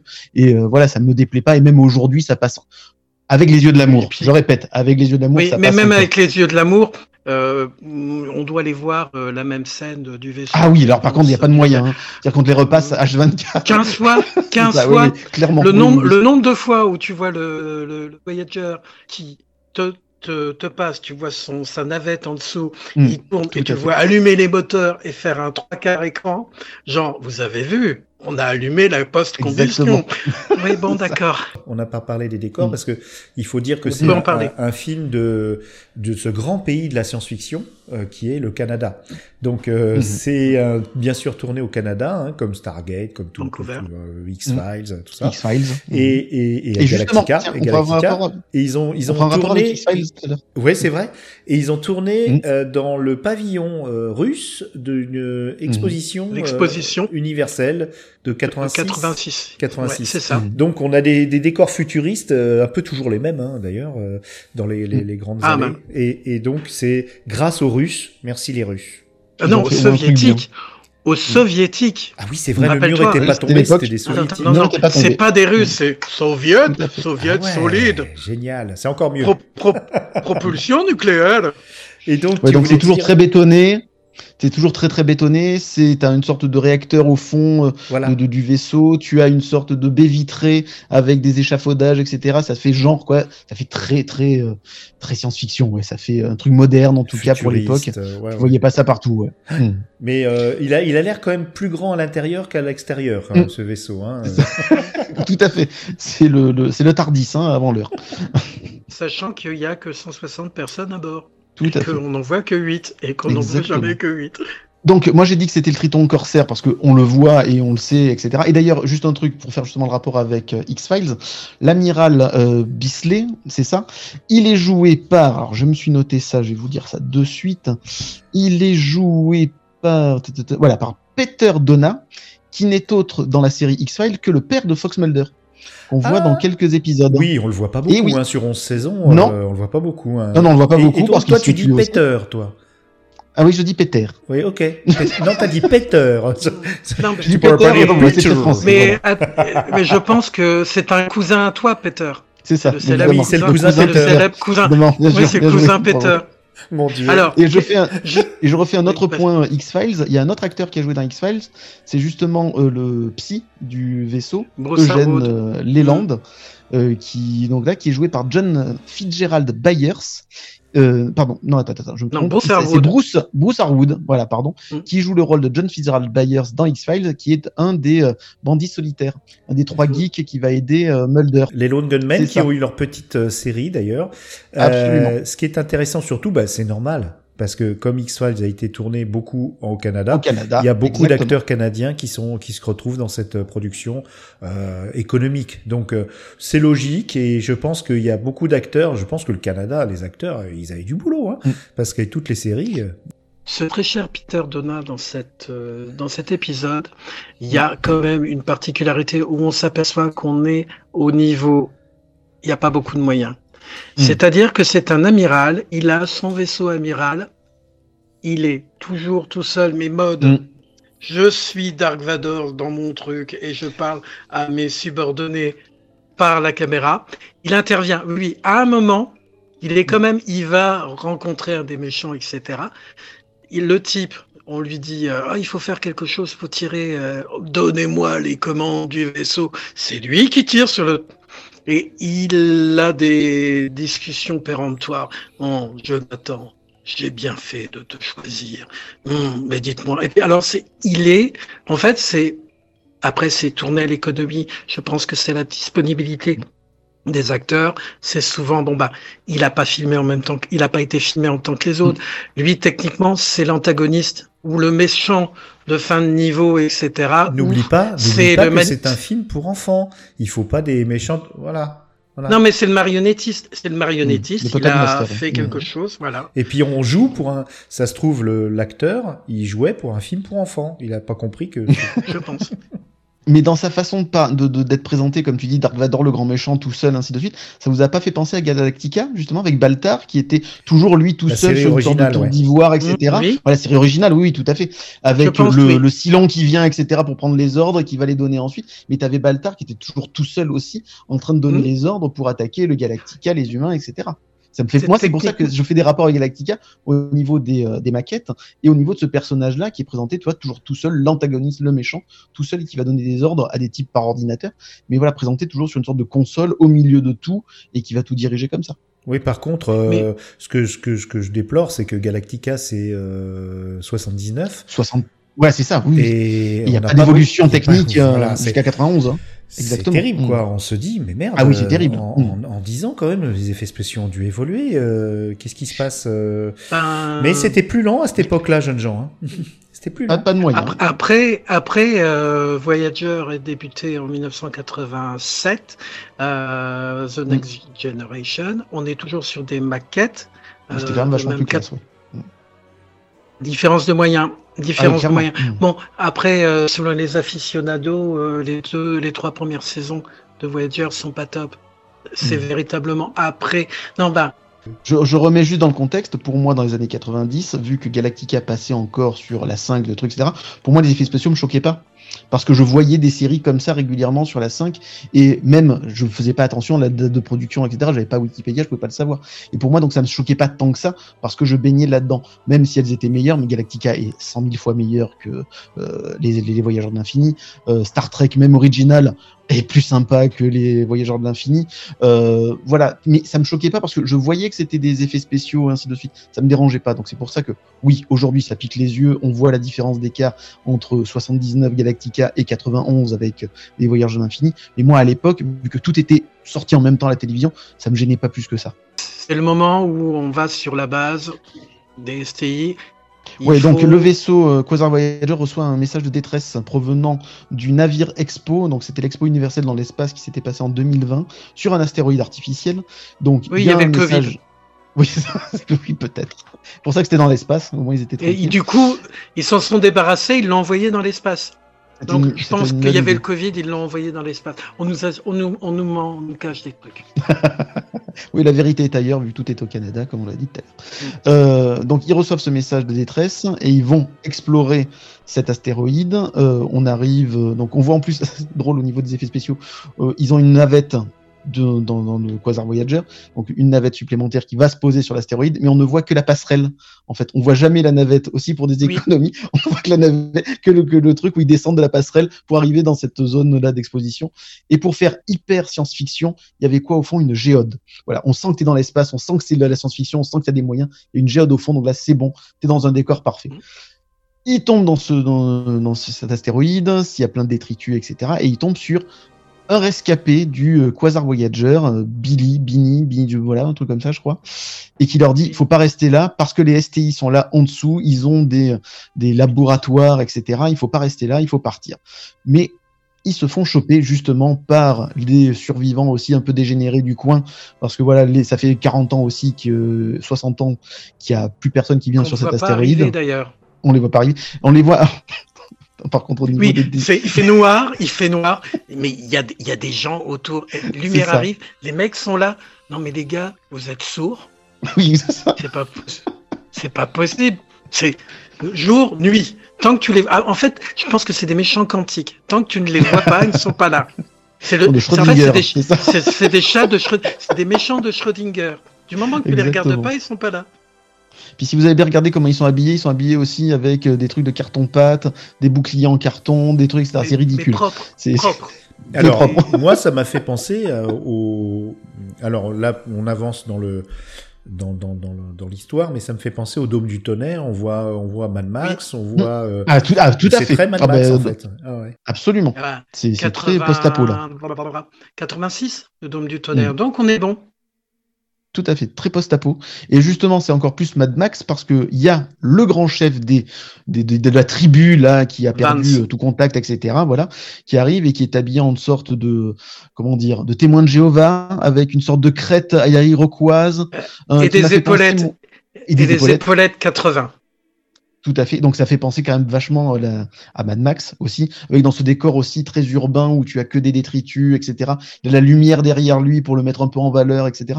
Moi, c'est ce, ce personnage, il, il m'a fait un peu penser au, tu sais, au, euh, au rock, euh, au rocker de la de la publicité Sega.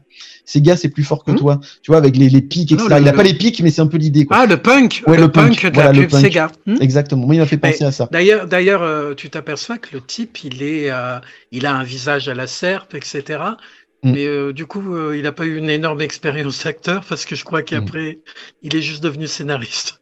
Ah ben c'est Oui. c'est- c'est pas c'est pas euh, en C'est pas soi honteux c'est pas plus, c'est hein. pas honteux. Ah non, Et j'ai une Non, petite mais- anecdote sur euh, ce personnage qui a d'ailleurs euh, des, des capacités techniques incroyables puisqu'il a le coup du père François là, il, il envoie une espèce de d'énergie, ce qui rend les combats Oui. quand même un petit peu bizarres pour euh, pour pour le coup, ils sont pas très dynamiques, c'est assez enfantin parce qu'il repousse euh, la personne, il lui, lui donne d'un coup de jus quoi, comme euh, comme euh, Dragon Ball là. Et euh, C'est ça. un écran. euh, voilà, Un mais vous trouvez pas qu'il ressemble un petit peu à un personnage que vous connaissez peut-être euh, comme ça de vue, qui s'appelle euh, Kung Fu, qui s'appelle euh, David Carradine? Tout à fait. Et tout pourquoi Oh, pourquoi, par pourquoi hasard. Oh, par hasard, Ah, puisque le pourquoi? scénariste de, de cette de cette œuvre n'était autre que celui qui a créé la série Kung Fu avec David Carradine et donc euh, il- euh, alors est-ce que c'est un hommage à lui ou c'est lui qui a insufflé un, Non, un- je une pense. référence? Je pense je- qu'il a il a insufflé Mm. une référence parce qu'il ressemble beaucoup au combattant Oui. euh, de de la série Kung Fu, qui était une série euh, assez ancienne aussi, mais déjà en couleur. Et il y a le fameux gimmick, le vieux maître euh, chinois, et qui enseigne et qui, si tu attrapes cette pierre, euh, euh, mon petit scarabée, tu seras enfin euh, un vrai combattant, un vrai euh, moine zen, euh, qui et il parcourt l'Ouest américain. C'est vraiment le Vance, le Vance dans le dans la. Dans, dans Donc le Vance, le méchant avec, contre qui il se bat, Voilà. et qui finit quand même par euh, par défaire grâce à ses capacités ac- athlétiques puisqu'il saute de barre en barre et puis on voit c'est notre euh, Jacob euh, donc l'acteur euh, dont vous avez chanté les Et- louanges. Et, Et scénaristiquement, on apprend que c'était le lieutenant justement de Jacob Mhm. et qui avait Et- lui créé la mutinerie sur le Quasar Voyager, Voilà, sur le. Vanguard de Voyager. Pardon. le coup du Mm. père Et François accès- c'était le vilain. Ouais, D'accord. Et accessoirement, c'est le frère. frère de la médecin de bord Sally qui a 22 ans. Et qui voudrait bien euh, ausculter euh, Jacob. Jacob. Oui, alors justement, ça, ça Alors plus tard. Eugène, Eugène c'est- il est médecin aussi non ou j'ai dit une bêtise? Non, Il il est est psy. Ah Il est pardon, psychiatre. d'accord Doc euh, d'accord ils l'ont appelé Doc. et- Oui, mais c'est aussi un, il faut un doctorat. C'est toujours un médecin. psy. Mm. Oui oui tout à fait il faut si même plus si tu es dans. C'est aux États-Unis comme chez nous, c'est euh, 7 ans d'études plus 4 ans de psy, donc c'est 11 ans. hein. Donc il avait 11 ans quand il a Ou commencé. alors, ou, ou alors tu te tons les cheveux, tu prends une, une robe et tu fais aller Krishna et tu te fais passer pour un psy. Ah non, C'est non. Oups, de trop tôt. On apprend énormément de choses entre geeks, hein, c'est ça qui est bien. donc donc ils, euh, ils arrivent à se sortir de cette mauvaise passe. Parce que donc euh, Jacob va euh, va tenter de défaire le bulldog, le nom de Vance, là parce que c'est son nom de guerre hein, pour diriger la, la tribu. Donc ils vont devoir se battre l'un et l'autre et celui qui gagne, ben celui qui gagne, eh ben il va pouvoir s'en sortir ou sinon il meurt. Voilà. Et ça finit à peu près comme ça la première partie de, du téléfilm parce que Jacob, même en faisant de ses galipettes, en sautant à droite à gauche, etc., en montrant qu'il fait partie du euh, cirque galactique euh, du coin, euh, Le fait galactique peu... du soleil. C'est ça, exactement. Se fait un peu maltraiter quand même par le bulldog à- grâce à son euh, bracelet, etc. Et il tombe dans, parce que c'est évidemment, pour donner un peu de dramaturgie à truc, il y a un trou béant, fumant, etc. Et quand tu tombes dedans, visiblement, tu es mort. On n'en sait pas plus. Mais en tout cas, le combat se fait autour. Et Jacob tombe dans le trou. On pense que c'est fini. Fin de la première partie. Et là, on attend pour la deuxième partie qui va se passer une semaine plus tard, du coup. Ah oui, donc euh, nous on a vu le truc dans sa continuité, le montage de 2h47, et on n'a pas vu la coupure du coup. Exactement. Et, et- Ah et oui, la coupure, il y a- et, la, et la coupure n'est pas au même endroit sur euh, le film Ah oui qu'on visionne. Non, Oh, non. putain, en plus. La, la coupure. Bon, là, la coupure visiblement, un- c'était la, fin de la première partie, en tout cas, moi, dans ce que j'ai vu. Normalement, oui. Normalement, oui. Mais c'est vrai que nous, on n'a pas eu la coupure au même endroit Mhm. en fonction des versions. Justement, le combat là, euh, c'est le moment où je me suis un peu. Le combat en lui-même, pardon. Il y a des qualités martiales des acteurs, mais le fait que Jacob finisse dans le trou et Il en sortir facilement, en fait. Ouais, début de la deuxième partie. sachant que c'est pas du tout expliqué, Mmh, Je ou me suis posé-. Ah Je me suis posé des comment il questions. est réussi, il a Non. réussi à sortir du trou. Qu'est-ce qu'il Ah y a bah, dans le trou? Euh, Tu vois le pas- diable qui sort de sa boîte, c'est exactement. Du coup, je me suis ça. posé la question que ça avait peut-être un rapport pour les épisodes suivants, Mmh. Peut-être.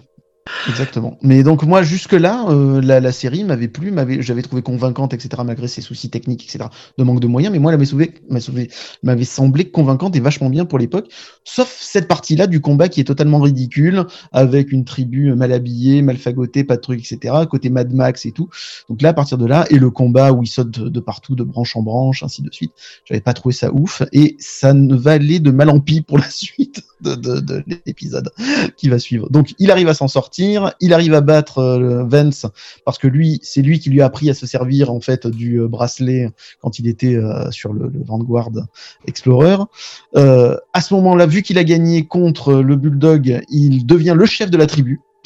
les, les, les mecs lui tri- lui décident que c'est Jacob maintenant le patron et qui dit oui, oui. j'avais l'impression qu'il faisait c'est un discours à la à l'aventure c'est l'aventure et maintenant ils vivent le Québec libre etc tu vois de, rien de Lelouch avec euh, où C'est d'ailleurs ça parle de d'escrocs et on aime on aime Ben beaucoup voilà. avec euh, Comic Beast. Ah, ils ont ils ont fait un film sur nous, Winnie. Ils ont fait un Oui, film oui. sur nous. avec Lino Ventura et surtout un des premiers grands rôles d'Aldo Macione. Mais là, on arrête la, la, la parenthèse. la digression Donc, euh, Donc euh, Jacob dit bah écoutez allez maltraiter Vance etc. Donc la tribu part à, court derrière le type etc. Ils s'en sortent, ils arrivent à retourner sur le Quasar Voyager et, euh, et voilà on en est là du coup. Ensuite, qu'est-ce qu'il y a d'autre d'intéressant? Ah oui voilà.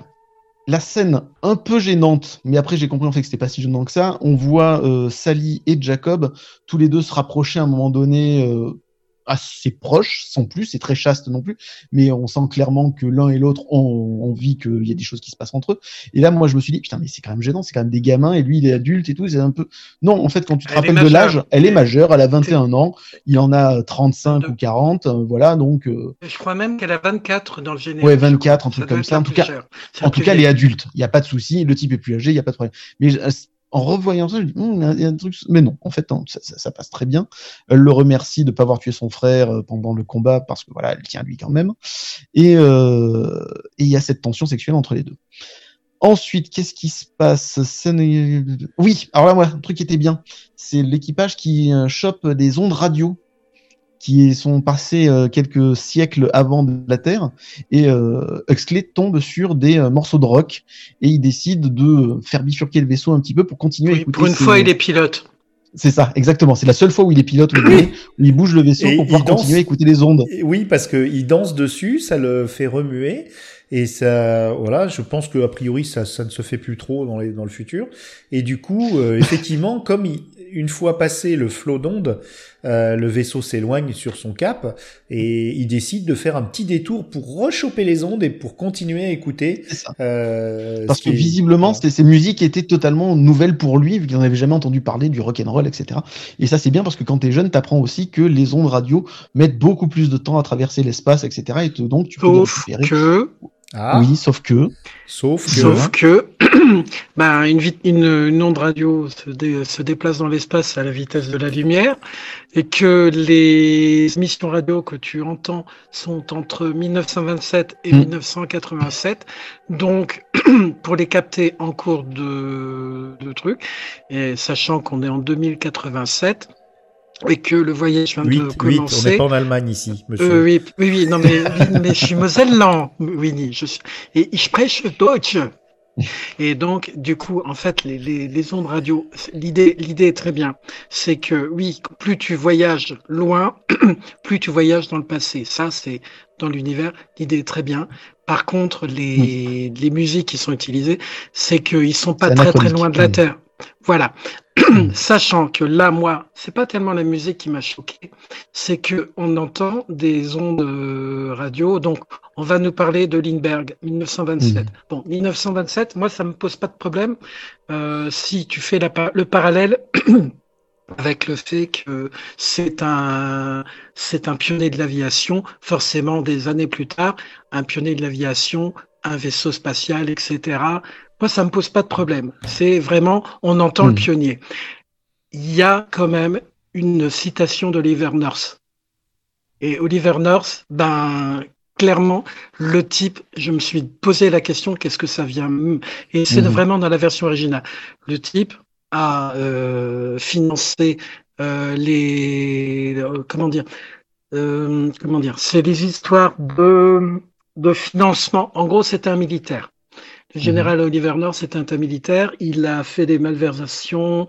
Il avait des contrats entre l'Iran et les Contras. Donc, en fait, c'est- il a Ça a été un scandale qui a, qui a l'Iran. affaibli les, les républicains Exa- euh, de Exactement. très fort et qui a permis à la, aux, aux démocrates de prendre le pouvoir après. ouais, Et, ouais. et clairement, le, passage Hmm. qui est montré, le passage qui est cité, c'est un passage où, euh, bah, donc il doit dater de 87, où c'était, il était en, en comparution au, euh, de- en- Au aux. États-Unis. Mhm.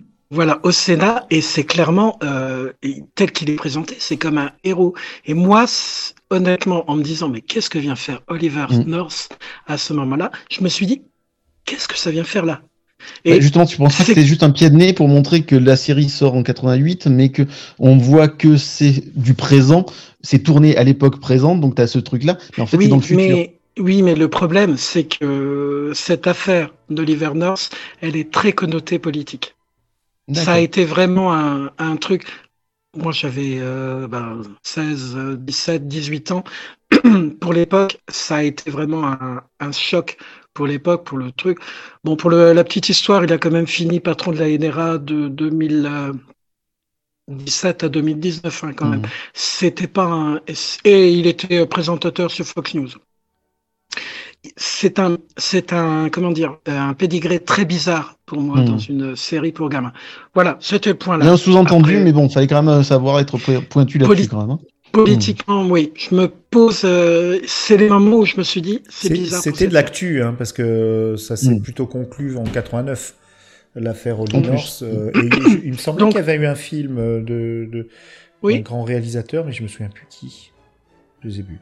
Mais bon, voilà, on te redonne la main pour le, le truc. C'est le moment que je trouve que je trouve incongru dans la Mhm. dans la série. Et enfin, on pourra parler aussi peut-être un jour de Disney qui n'était pas non plus connu pour être un grand socialiste non plus. Hein. Non, un type très vraiment, sympathique. Hein. Voilà.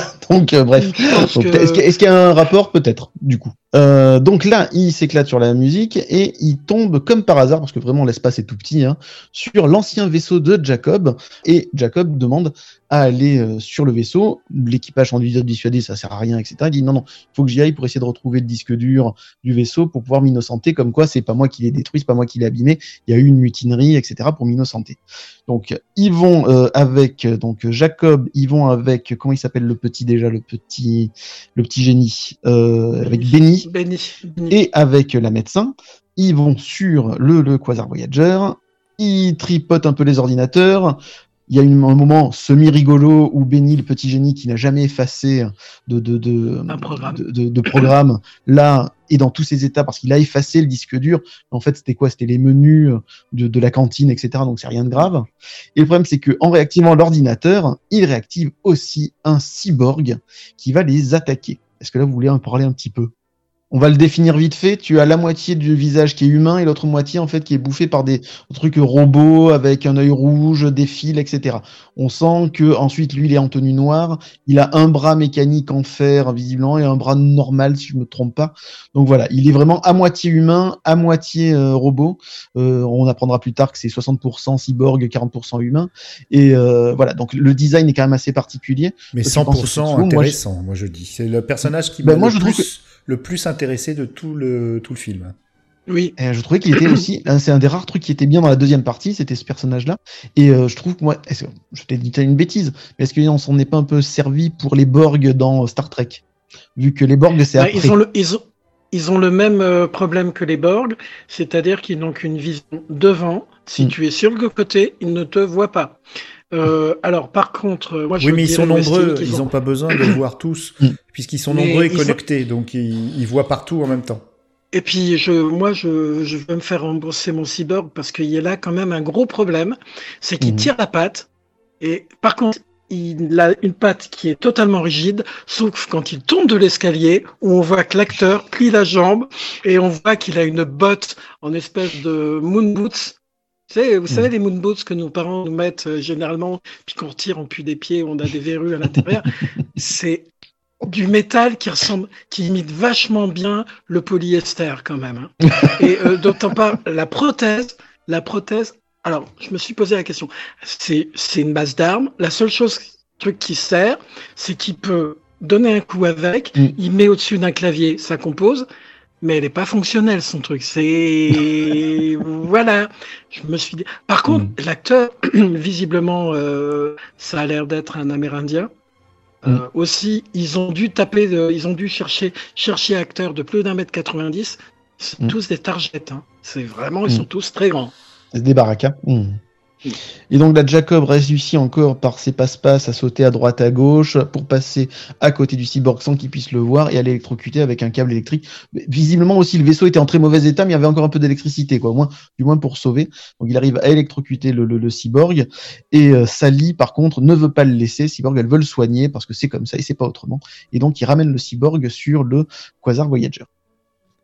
Et donc, on est sur un moment où c'est le passage que moi je vais appeler la belle et la bête. Hmm. C'est ça, exactement.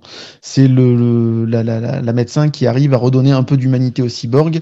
Elle essaye de l'interroger, elle le soigne, elle essaie d'en apprendre un peu plus sur lui, et on apprend qu'il a été créé par les STI, que donc c'est une manipulation dégueulasse d'humains euh, qui ont été cybernétisés. Voilà, euh, peut-être pas forcément euh, voulu d'ailleurs, donc ça, ça aussi, ça rajoute un peu au, drame de, de, la série. Elle essaie d'en savoir plus. On apprend que son cerveau a été effacé en grande partie et qu'on n'en saura pas plus, à part qu'il a été fait pour les STI, qu'il est resté sur le Vanguard euh, Voyager pour espionner. Et euh, ils apprennent aussi d'autres choses, que des vaisseaux sont passés à côté du Vanguard, plusieurs vaisseaux sont passés à côté du Vanguard, et, Et- ils vont essayer de trianguler la zone pour savoir où ils vont. Et voilà, tu disais, Alors, il a été déposé sur le il a été Vanguard. déposé. Hmm. Et ils en remettent un peu le. Il y a des moments où le problème, le doublage le fait. Il y a des fois, on a l'impression que les dialogues vont un peu trop vite. Il y a des Mm. informations super importantes. Tout à Le fait. simple fait de. Il y a du, du, name, du name dropping à intervalles réguliers. On te parle de STI. On ne détaille pas, etc. Tu es obligé. Et ça qui est dommage. Et c'est largement dommage. Mm. Donc, voilà. Ils veulent dire beaucoup de choses. Et ils ne prennent pas pas le le temps temps. pour le dire. Ils ne prennent pas fait. le temps.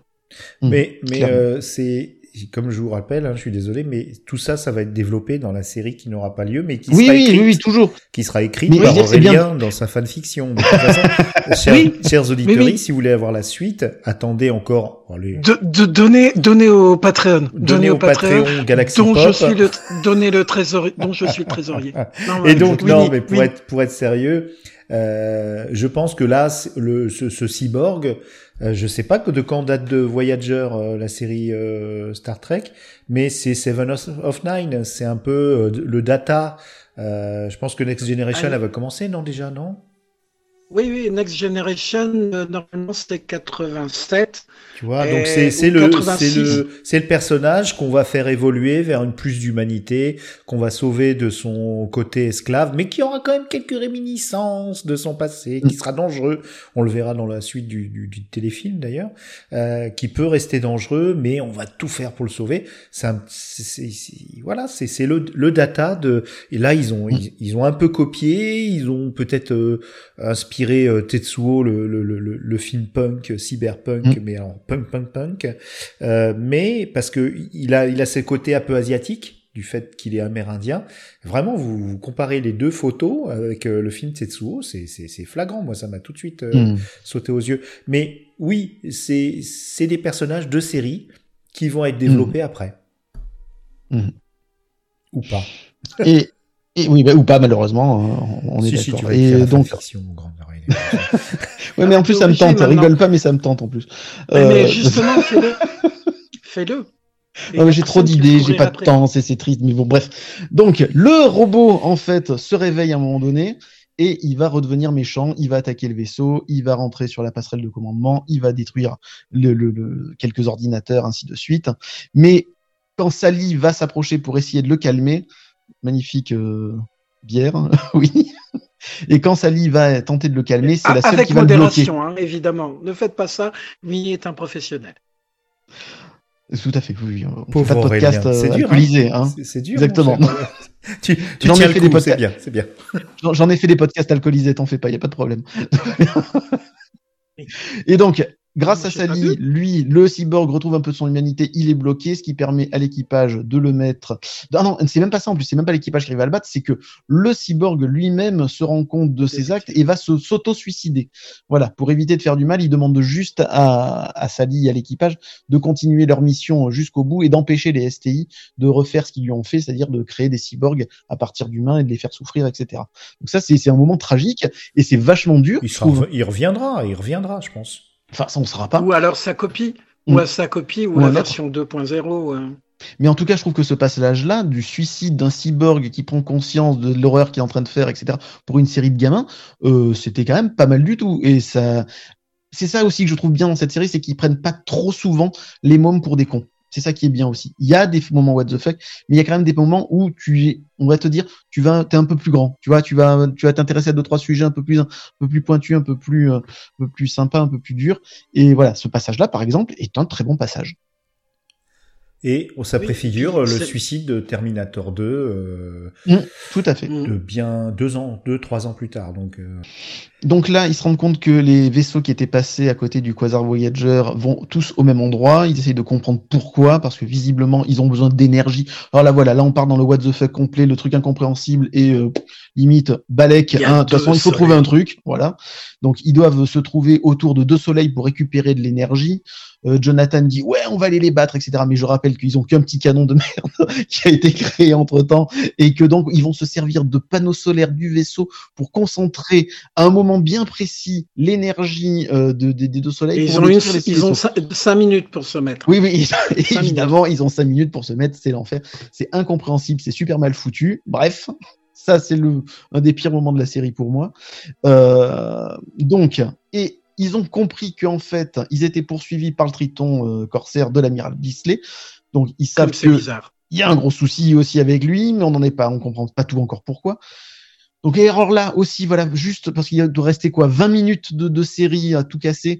Donc voilà, c'est le moment, c'est le pire moment de la série. Je trouve il reste que 20 minutes, et ils doivent tout torcher. Donc euh, ils arrivent évidemment parce que c'est les héros et qui gagnent toujours à la fin, à se mettre au bon moment entre les deux soleils, à choper les- l'énergie solaire avec les panneaux et à détruire les six gros vaisseaux qui étaient pourtant surarmés, les plus forts, les plus puissants, etc. Bref, c'est n'importe c'est quoi. un peu, Et, c'est un peu mythologique parce que ça me rappelle euh, ce, ce moment, euh, je sais plus dans quelle euh, mythologie, où on utilise des miroirs pour faire brûler les voiles des, des bateaux. Euh, je sais plus qui a fait ça. C'est euh, Archimède. Archimède, je crois, a utilisé des. Pour... Je me demande si c'est pas. Bah, après, après, c'est totalement le truc de. Oui, on utilise nos, nos, comme on réaligne nos panneaux solaires. Mm. Déjà, euh, on se dit, ben oui, les panneaux solaires, etc. On les focalise. On fait un laser. Mm. Alors là, le truc, c'est j'ai utilisé. Alors, qu'est-ce qui fait moderne? Donc ça, j'ai utilisé. Mm. Ah, le mot laser, c'est super Oui, moderne. ça, ça manquait. que- oui, 1988, on avait tous les trucs laser. Le jour où tu arrives à faire un laser avec des panneaux solaires, ça veut dire que, messieurs, dames, quand vous avez vos panneaux solaires sur le toit, méfiez-vous, vous allez peut-être dégommer la lune. Alors, euh, Exactement, attention. faites gaffe. Pour être sérieux deux minutes, vous pouvez acheter un four solaire, c'est-à-dire Mhm. vous Oui. pouvez cuire une pizza Oui. ou une côte de bœuf, ça vous Oui. prendra juste 12 heures. Mais vous aurez, vous aurez Oui, mais là, il y a deux soleils. Oui. Voilà. Oui, oui. Non, mais Oui, oui, là, c'est pas pareil. Là, c'est pas deux un four, c'est pas, ils veulent pas faire cuire euh, le vaisseau. Ils veulent utiliser ça pour le retransformer en laser au bon moment. Ça. ça fait un tir. Et d'ailleurs, c'est là qu'on se dit, c'est vraiment, on n'a plus les moyens. Bon, les faisceaux lumineux, ça va à peu près. Ça touche le vaisseau aggloméré type Transformer, Mm. où on a oublié de le dire, forcément, le Voyager, en fait, est là pour s'assembler dedans. Parce que, en fait, ils étaient le, c'est, ils devaient s'assembler un truc parce qu'il y a quelqu'un qui a prévu quelque chose. Voilà. Ça Exactement. tire, ça fait. Et en fait, on voit la maquette qui descend, descend, descend, descend. Ou, et, euh, genre, vous avez détruit. Non, non, elle n'est pas détruite. Là, c'est pris un coup de laser. Là, elle est partie au garage. Hmm. C'est anticlimatique. Et puis, tu les vois où? Ils ont Euh, chaud. oui, mais non. Mais en tout cas, tu as raison, mais- c'est bien Archimède, et on appelle ça un miroir ardent. Donc voilà, un petit peu de culture Mais, pour euh, chacun. Voilà. Tout à fait. Euh, beaucoup de la, de la science? D'où es-tu de la science, euh, es-tu, d'où es-tu Non, point du tout.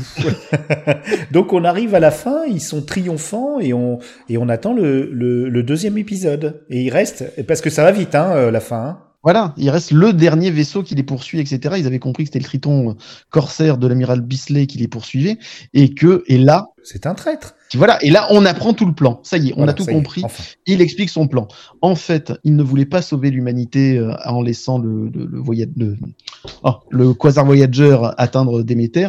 En fait, ce qu'il veut, c'est repeupler, repeupler Déméter avec, en faisant de l'eugénisme, en fait, avec juste les Mhm. plus jeunes, les plus intelligents, les plus forts, avec lui, etc., et laisser crever les humains sur Terre, les débiles, les idiots. En plus, il le dit, hein, on va pas prendre les crétins, ainsi de suite, on va sauver une Les Mosellans. Parce qu'on peut recréer une. Exactement. Pas grave, On on, a déjà notre vaisseau, nous. On a déjà notre vaisseau. Eh exactement. On va recréer donc une civilisation euh, plus intelligente, meilleure, plus forte, etc. Et on va laisser les dégénérer mourir sur Terre etc., et s'asphyxier, etc. Donc voilà. Et donc le truc, c'est que il a besoin des, euh, réacteurs du, euh, du Quasar Voyager pour atteindre Déméter, parce que lui, le Triton, le Triton Corsaire, lui, n'a pas ces moyens-là. Donc il avait besoin de ça, plus les STI, etc., pour faire ce vaisseau et pour aller là-bas et recréer l'humanité là-bas. Donc là. Évidemment, l'équipage il est pas pour pour, il va essayer de, les avoir. Jacob va remettre en marche le, canon parce qu'ils vont s'approcher petit à petit les deux vaisseaux l'un contre l'autre. Jacob va utiliser le canon. Il y a un problème technique, donc il est obligé de lui de faire la connexion lui-même avec ses mains. Le canon tire, ça abîme le corsaire qui ne peut plus les suivre pendant un moment, etc. Mais Jacob est, euh, est électrocuté, donc il y a tout ce passage où il faut essayer de sauver Jacob, patati patata. Et euh, ils arrivent à s'enfuir, eux, parce que le Quasar, lui, s'en sort euh, très bien. Le Triton, lui, est bloqué, il doit faire des grosses réparations, ainsi de suite. Et alors là, l'amiral dit un truc, il est quand même hyper impressionné par les gamins qui ont réussi à lui filer entre les doigts, ainsi de suite. Et il dit, j'espère que je euh, que notre route se recroisera. Je rappelle que le Voyager est le seul à pouvoir faire le voyage jusqu'à Déméter et que le Triton Corsaire non. Donc je vois pas à quel moment si le, si le Quasar Voyager s'est barré avec ses réacteurs nucléaires. Ouais, nucléaire c'était le top du top à l'époque pour l'espace. Fusion. Fusion nucléaire. Et euh, donc je vois pas comment il pourrait les retrouver derrière avec son vaisseau qui est en piteux état, qui doit être réparé, et qui n'a pas les, les Bref, c'était encore un moment ridicule de, de, de, de- de la série. Ah là là, Et, vous, êtes euh, dur, hein. vous êtes dur. Je crois que j'ai j'ai plus aimé euh, le téléfilm que vous deux. Cette partie-là? Non, tout Alors- au final, au global. Ah ouais? Non, Ouais. moi il y a plus de trucs dans la première partie Alors- que dans la seconde. Ah ouais, ok. Alors, et donc voilà, ça finit point comme ça.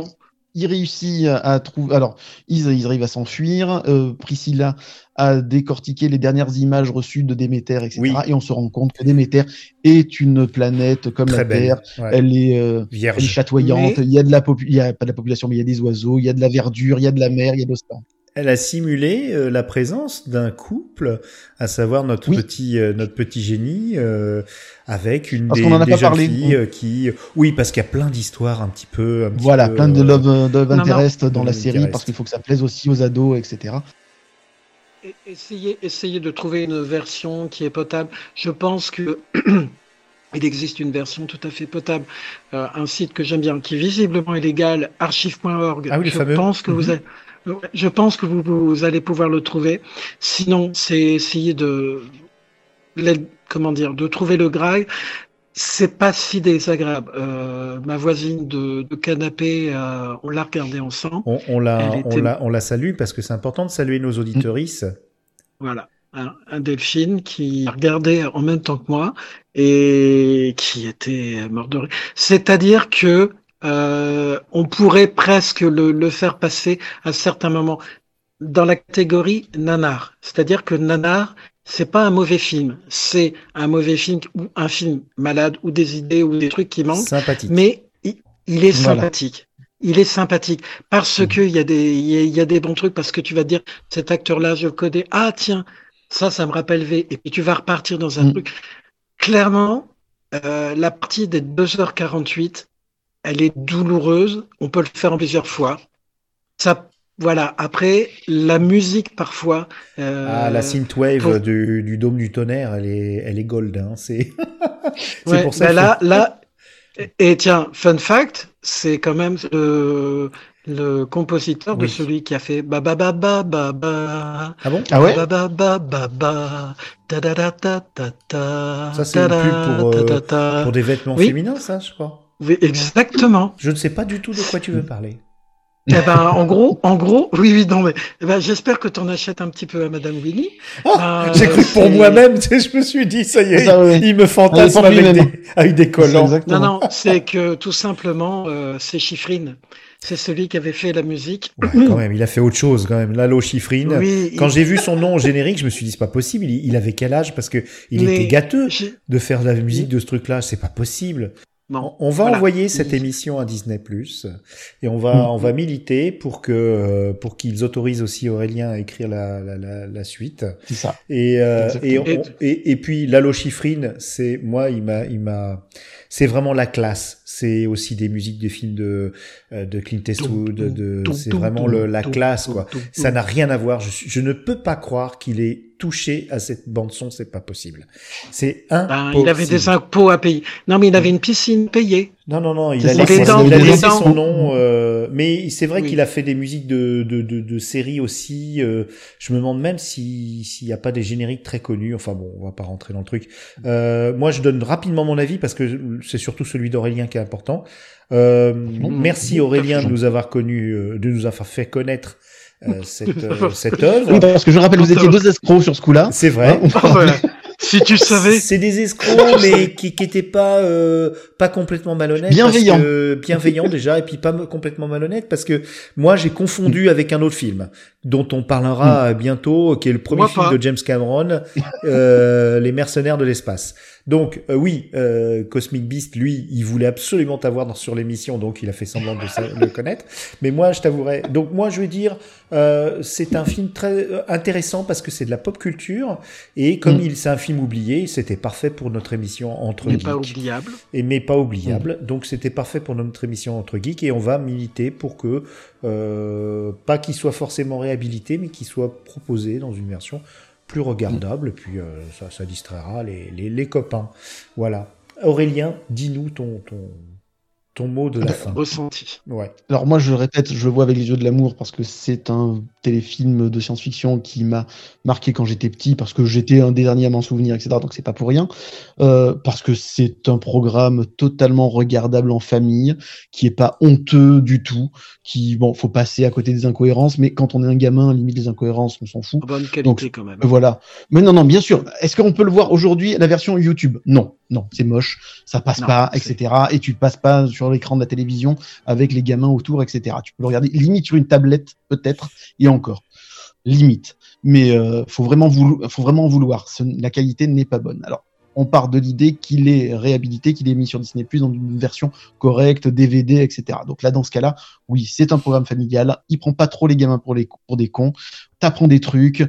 euh, les personnages sont attachants. euh, les effets spéciaux pour l'époque. Vu que moi c'était l'époque de Galactica, je répète, donc moi c'était pas choquant, mais en effet ça a mal vieilli. Mais limite, un gamin un petit qui va regarder ça à 7, 8 ans, ainsi de suite, il fait pas gaffe à ça encore. Même s'il a vu plein de trucs, il fait pas gaffe. Lui, tout ce qui l'intéresse, c'est le, le, le- l'aventure, le voyage, que ça soit des gamins qui fassent l'aventure et qui soient mis en avant, et que ce soit pas les adultes qui soient toujours les plus forts, les meilleurs, etc. Et que ce sont toujours eux les gamins qui sont toujours, voilà, un peu les Goonies dans l'espace, si tu veux. À, toute raison gardée, on est d'accord, mais un peu ça, cette idée-là.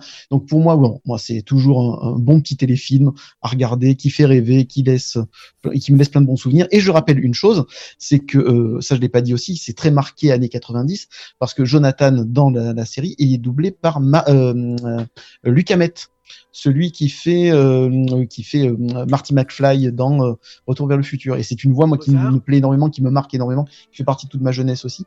Et c'est peut-être aussi pour ça, peut-être pour les voix aussi d'époque, toutes ces voix là qui revenaient dans plein d'autres téléfilms, dans plein d'autres séries, etc. Donc voilà. Non non non, c'est les voyageurs, les voyageurs de l'infini. Oui, Voilà. excuse-moi. C'est des gens qui, que, tu, que tu as eu dans, ton, dans tes podcasts ou pas encore? À Lucamet, je rêve de l'avoir. Je l'ai tenté plusieurs fois, mais il répond pas trop. Et c'est euh, une de mes grandes difficultés, c'est d'avoir des euh, acteurs, de, des actes, des comédiens de qui font du doublage. Parce que, Ah, non, non, il faut pas dire comédien de doublage, parce que c'est ce sont des comédiens. tout- tout. Qui non, ce font sont du sont Ils le prennent mal. Donc, il faut pas ils dire ont- ils ont raison, des ils ont comédiens raison, qui ils ont font du raison. doublage. Hmm. Ils ont absolument raison. J'ai eu la chance d'avoir euh, celle qui fait Sangoku. euh, Ah bah oui, euh, elle est passée partout, elle est adorable. Et je suis sûr que j'ai voilà. écouté ton Eh épisode. ben, elle est passée, c'était un super moment Elle on s'est régalé. Donc c'est la seule que j'ai eue. Mais j'adore les acteurs qui font du doublage parce que sans, sans eux, les, les, les, les films n'auraient pas la même saveur. Alors évidemment, on va te dire toujours que la VO c'est vachement mieux. Oui, mais pas tout. Pas tout. Il y a des films qui resteront toujours meilleurs, en tout cas pour moi. Qui Et c'est inégal, c'est la inégal parce que lui, il était sûrement bon dans, dans ce dans cette version. Après, il y a ceux qui écrivent les adaptations, donc euh, Mm. ils suivent le script, hein, donc euh, c'est pas de leur faute. Mm. Si euh, il y a quelqu'un qui dit euh, là où il y a de l'eugène, il n'y a pas de plaisir, euh, c'est pas de leur faute. C'est pas de leur faute. Ils sont pas euh, voilà, c'est pas eux qui qui traduisent euh, en simultané. Ce sont pas des, des Mm. traducteurs. Et puis euh, il y a il y a des bons comédiens de post synchronisation, puis il y en a des mauvais. Mhm. Malheureusement, Tout à fait. mauvais. Donc, euh, eh ben écoute, euh, est-ce que, bah, alors oui, qui, qui, qui, qui, qui- c'est Euh, toi qui, qui conclut, hein, mon grand, hein, c'est toi le chef. Petit, petit point VHS. Euh, il y a visiblement une version américaine qui est un VHS RIP dont on mettra le lien dans la description de l'épisode, qui a quand même un niveau supérieur de, de qualité. qui a Mm. peut-être un peu plus regardable que ce que nous Mm. on a pu regarder. Bon, évidemment, on va se retrouver sur des sous-titres qui ne sont pas, euh, ouais, c'est des sous-titres automatiques, euh, générés automatiquement.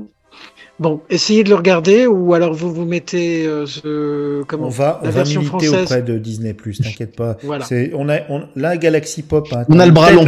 On, a, le bras long, monsieur. Galaxy Exactement. Pop est Ça va devenu, et puis Moi, je T31 le dis, Productions exactement. vont se mettre ensemble, hein, Aurélien? Et- On va se mettre on va ensemble à faire un lobby Exactement. et Disney Plus va plier, ok? Ils ont dégagé Willow, c'est pour mettre à la place les voyageurs de l'infini.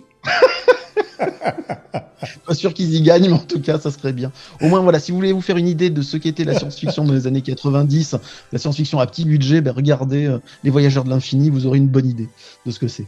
Mais alors, c'était donc le, le podcast euh, Entre Geeks, c'est-à-dire un podcast de deux escrocs qui peuvent, qui parlent jusqu'au bout de la nuit. Ce podcast n'est pas financé par les brasseurs euh, indépendants, Ni Poltron et Sofa.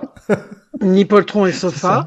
Euh, nous sommes, euh, comment dire, en fait, le but du jeu, c'est quand vous aurez un film dont vous voulez parler, qui est oublié mais pas oubliable, ben, vous pouvez toujours nous donner un petit coup de, comment dire, de message privé sur Twitter ou ailleurs. Bon, alors par contre, vous ne prenez pas nos familles en otage. Euh, parce que c'est pas nous qui serions perdants, c'est vous. Voilà, surtout vu la. Voilà. Donc, euh, au plaisir de vous réécouter bientôt, en espérant que ben, vous avez supporté.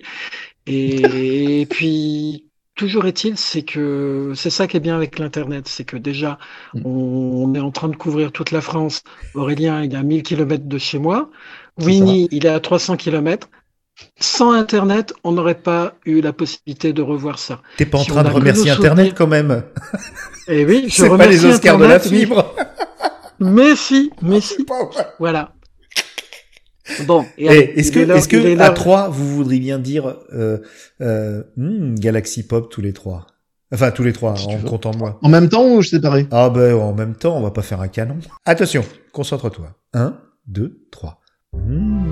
Mmh, Galaxy Pop. Galaxy Pop. Bon, forcément, l'autre, là, il était complètement aux fraises. ben, merci non, à tous. Mirabel. Allez, Mirabel. Merci à vous encore pour l'accueil. Wiedersehen. très cool. Au-. Au revoir les auditeurs. Attention, je coupe.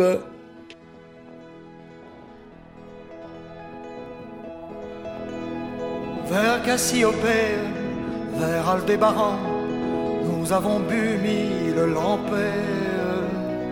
Les soldats errants, les hommes en rang, dans l'espace vont porter l'épée, dans l'espace vont porter l'épée. Et toi le garde à vous. Le monde est en flamme, le fer est partout.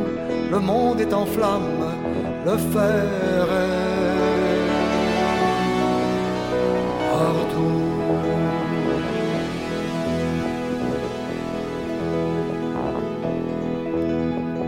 Mille années-lumière entre deux combats et cent millions de mercenaires qui chantent tout haut, qui meurent tout bas, pieds au ciel et face contre terre, pieds au ciel et face contre terre, et toi le garde